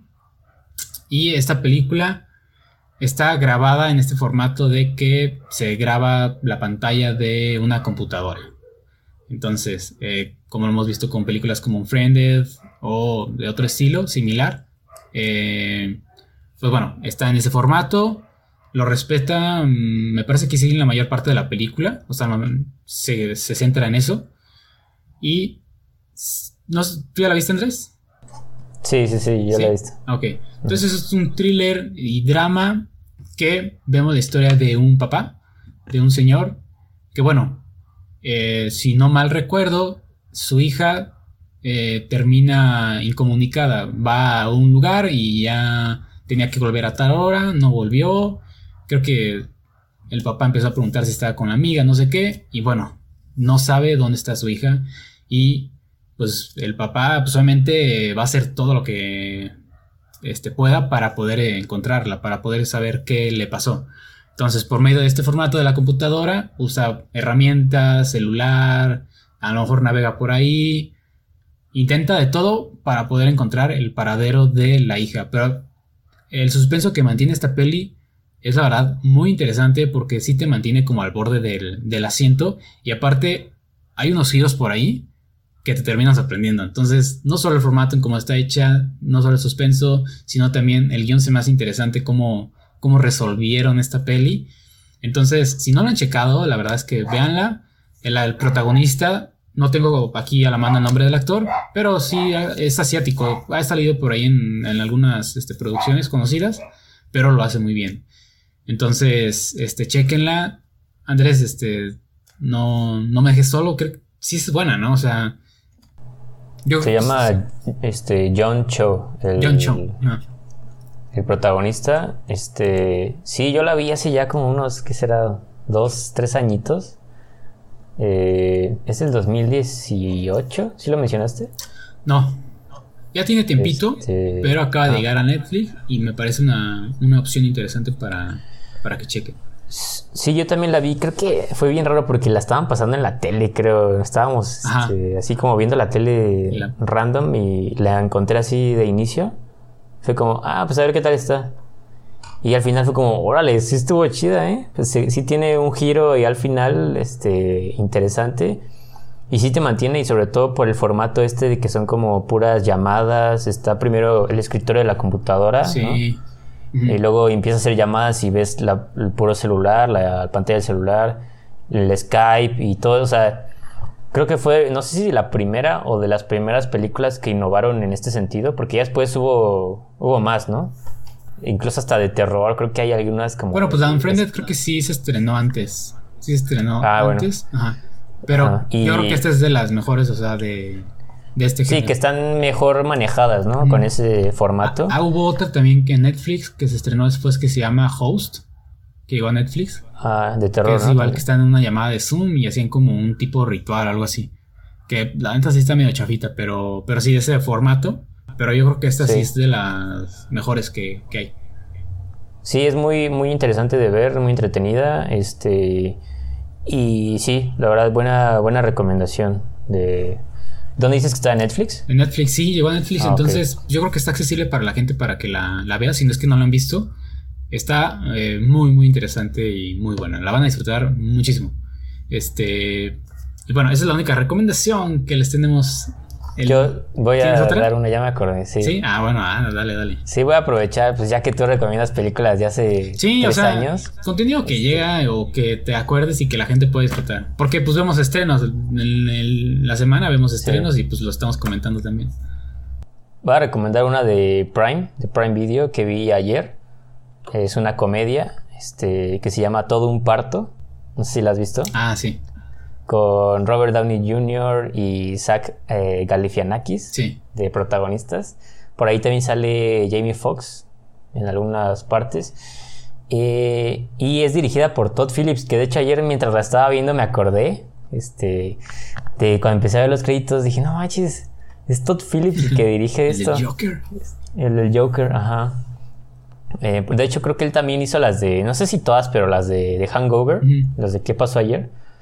Entonces también como que se nota que el vato le gusta mucho la comedia, este, y pues ha participado en varias cosillas, ¿no? Entonces, este, la historia de esta peli es sobre el personaje de Robert Downey Jr. va a ser papá, pero se encuentra en otro estado eh, donde no está su, su, su pareja. Entonces, Sí, porque eh, son como vato- estos partos improvisados, ¿no? De que ya están haciendo, ya van a hacer o, De Sí, emergencia. le marca la, la, pues, pareja, la, novia, y es como, pues vente para acá porque ya van a hacer. Y este vato, ah, ok, ¿no? Este, entonces en lo que va al aeropuerto y todo el rollo. Y justo cuando va llegando al aeropuerto es cuando conoce al personaje de Zach eh, Galifianakis. Y, y empieza todo el desastre porque por ahí intercambian este, maletas sin querer. Entonces le agarran este, cuando está a punto de pasar por el detector de eh, armas y todo este rollo. Le encuentran este, droga y no sé qué otras cosas en la maleta al, al Robert Downey Jr. Y es como, no, no, no, este, esto no es mío, esto no es mío. Este, y ya entonces tiene que ir y, y intercambiar con el, con este, el- con el personaje de Zach Galifianakis.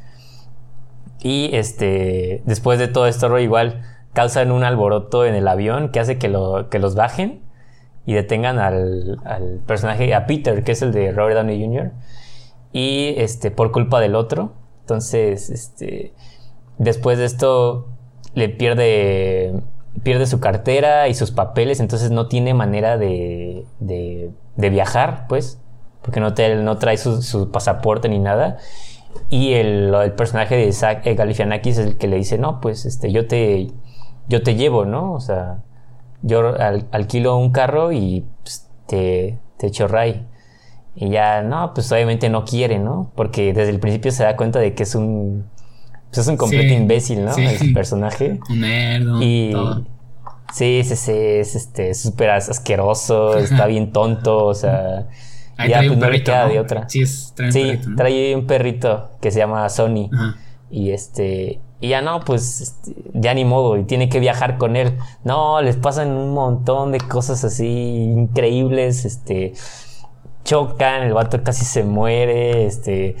Tienen que dormir en el carro porque no les queda de otra. Y hay escenas que son súper, súper este, cómicas. Hasta, en- hasta el perro tiene escenas que son muy grotescas, pero que te dan risa. A mí, yo, soy fan de ese humor, este, que aunque sea grotesco, pero me, me río muchísimo.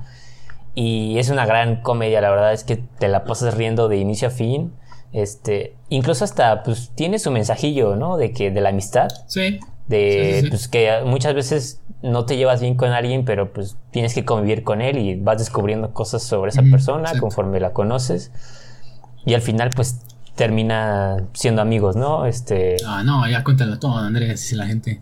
sí, y al final la última escena es como, no, este, no, pues es obvio, ¿no? Pero Sí, lo divertido es el, el, el camino, ¿no? De, de cómo Sí, empieza o sea, lo divertido y cómo termina todo ese trayecto. O sea, sí pasan cosas muy divertidas. Ah, yo siempre cuando la pasan en la tele la veo y me, me sigo riendo. O sea, es, es muy, muy cómica y, y a mí este actor me cae muy bien. Bueno, Robert Downey Jr. sí, y, y este actor de, No, en cuanto a es- comedia, el, el gordito. Es buenísimo, Es muy sea, bueno, es muy bueno en lo que hace. Nada más con, con salir en pantalla Sí, y con cómo ya se mueve, cómo, cómo camina, ya con eso te da risa, ¿no? O sea, Sí. ah, ya porque aparte es actor, el vato dentro Ah, de la película es actor, actor. entonces hay momentos donde le dice, a ver, este, vamos a improvisar y dime una escena y yo la improviso. Sí, y ya el vato sí. le dice, no, pues eres un entrenador de, de un equipo de americano y tienes que animar a, tu- a tus jugadores.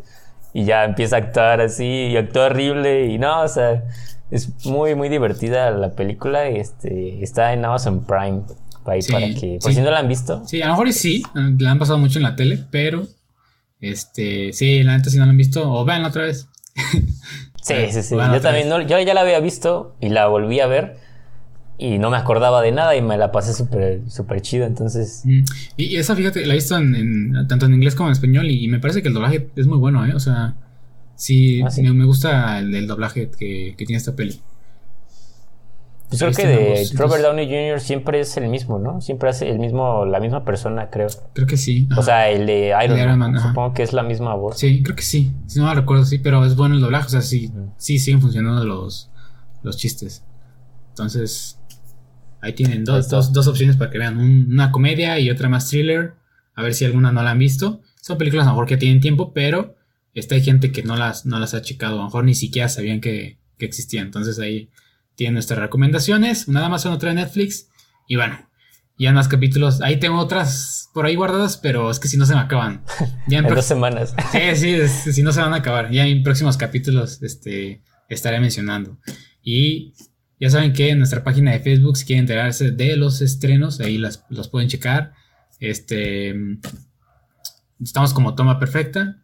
Ahí busquen la página y ahí van a checar este, las cosas que suben Netflix, Amazon, Disney, como lo más destacado. Ahí lo van a poder ver. Así que Nuevamente, gracias por escucharnos, por quedarse hasta aquí, hasta el último. Esperamos les haya gustado mucho este episodio. Ya saben, ahí reseñamos el contenido. Ya ustedes sabrán si ver estas pelis o estas series, dependiendo de lo que dijimos. Y bueno, y si están viendo o si vieron alguna de nuestras este, opiniones en YouTube, pues también estaría chido que nos pusieran ahí algún comentario o de qué opinan sobre la, la película que, de la que hablamos. Entonces, no olviden seguirnos aquí en Spotify, eh, también en YouTube, Facebook. Se los agradeceríamos muchísimo. Y ya saben que ahí estamos sacando contenido semana tras semana, día tras día. Entonces ahí estén al pendiente de, de todo. Así que Andrés, gusto. Nuevamente otro episodio más. Y algunas Un palabras. gusto. pues pensé que ibas a decir otra cosa. No, no. Este, no, pues como siempre, eh, un gusto estar aquí. eh, ya esperemos ahora sí, pues al menos ahorita ya cumplimos, ¿no? Dos ya, semanas. dos semanas, claro. Este, de aquí a otras dos, así vamos a estar. Ya, pues muy emocionados porque ya sí se nos viene otro tráiler, segundo tráiler Ah, sí. de Spider-Man No Way Home. Entonces, este, pues a ver si el próximo capítulo lo, lo comentaremos. Ya casi, casi a la, muy cerca del estreno. Entonces, este, pues nada, gracias por escucharnos como siempre. Ahí si pueden dejar algún comentario, algún like, lo que sea, se agradece, ¿verdad? Lo que sea su voluntad. Sí. Y, y pues nada más. Próximo capítulo es el capítulo 20, gente. Entonces, ojalá estén por ahí. Vamos a ver si tenemos algún invitado. Quién sabe, para este, en el capítulo 10 ahí tuvimos un invitado. En el 20 a ver si tenemos alguno otro. Y estaremos hablando, creo que de lo principal que ahorita se me viene a la mente, la serie de Hawkeye, ¿no? Se estrena. Estaremos hablando de los primeros capítulos por ahí. Y ya vemos qué, qué más eh, se estrena durante esos días. Así que. A ver qué más se nos atraviesa ahí por el camino para. Siempre hay algo que comentar. Exacto. Noticias, no sé. Exacto, así que Gente, este, muchísimas gracias y nos vemos, nos vemos en el capítulo 20 en dos semanitas. Así que Andrés, nos vemos. Hasta la próxima. Nos vemos. Bye. Bye.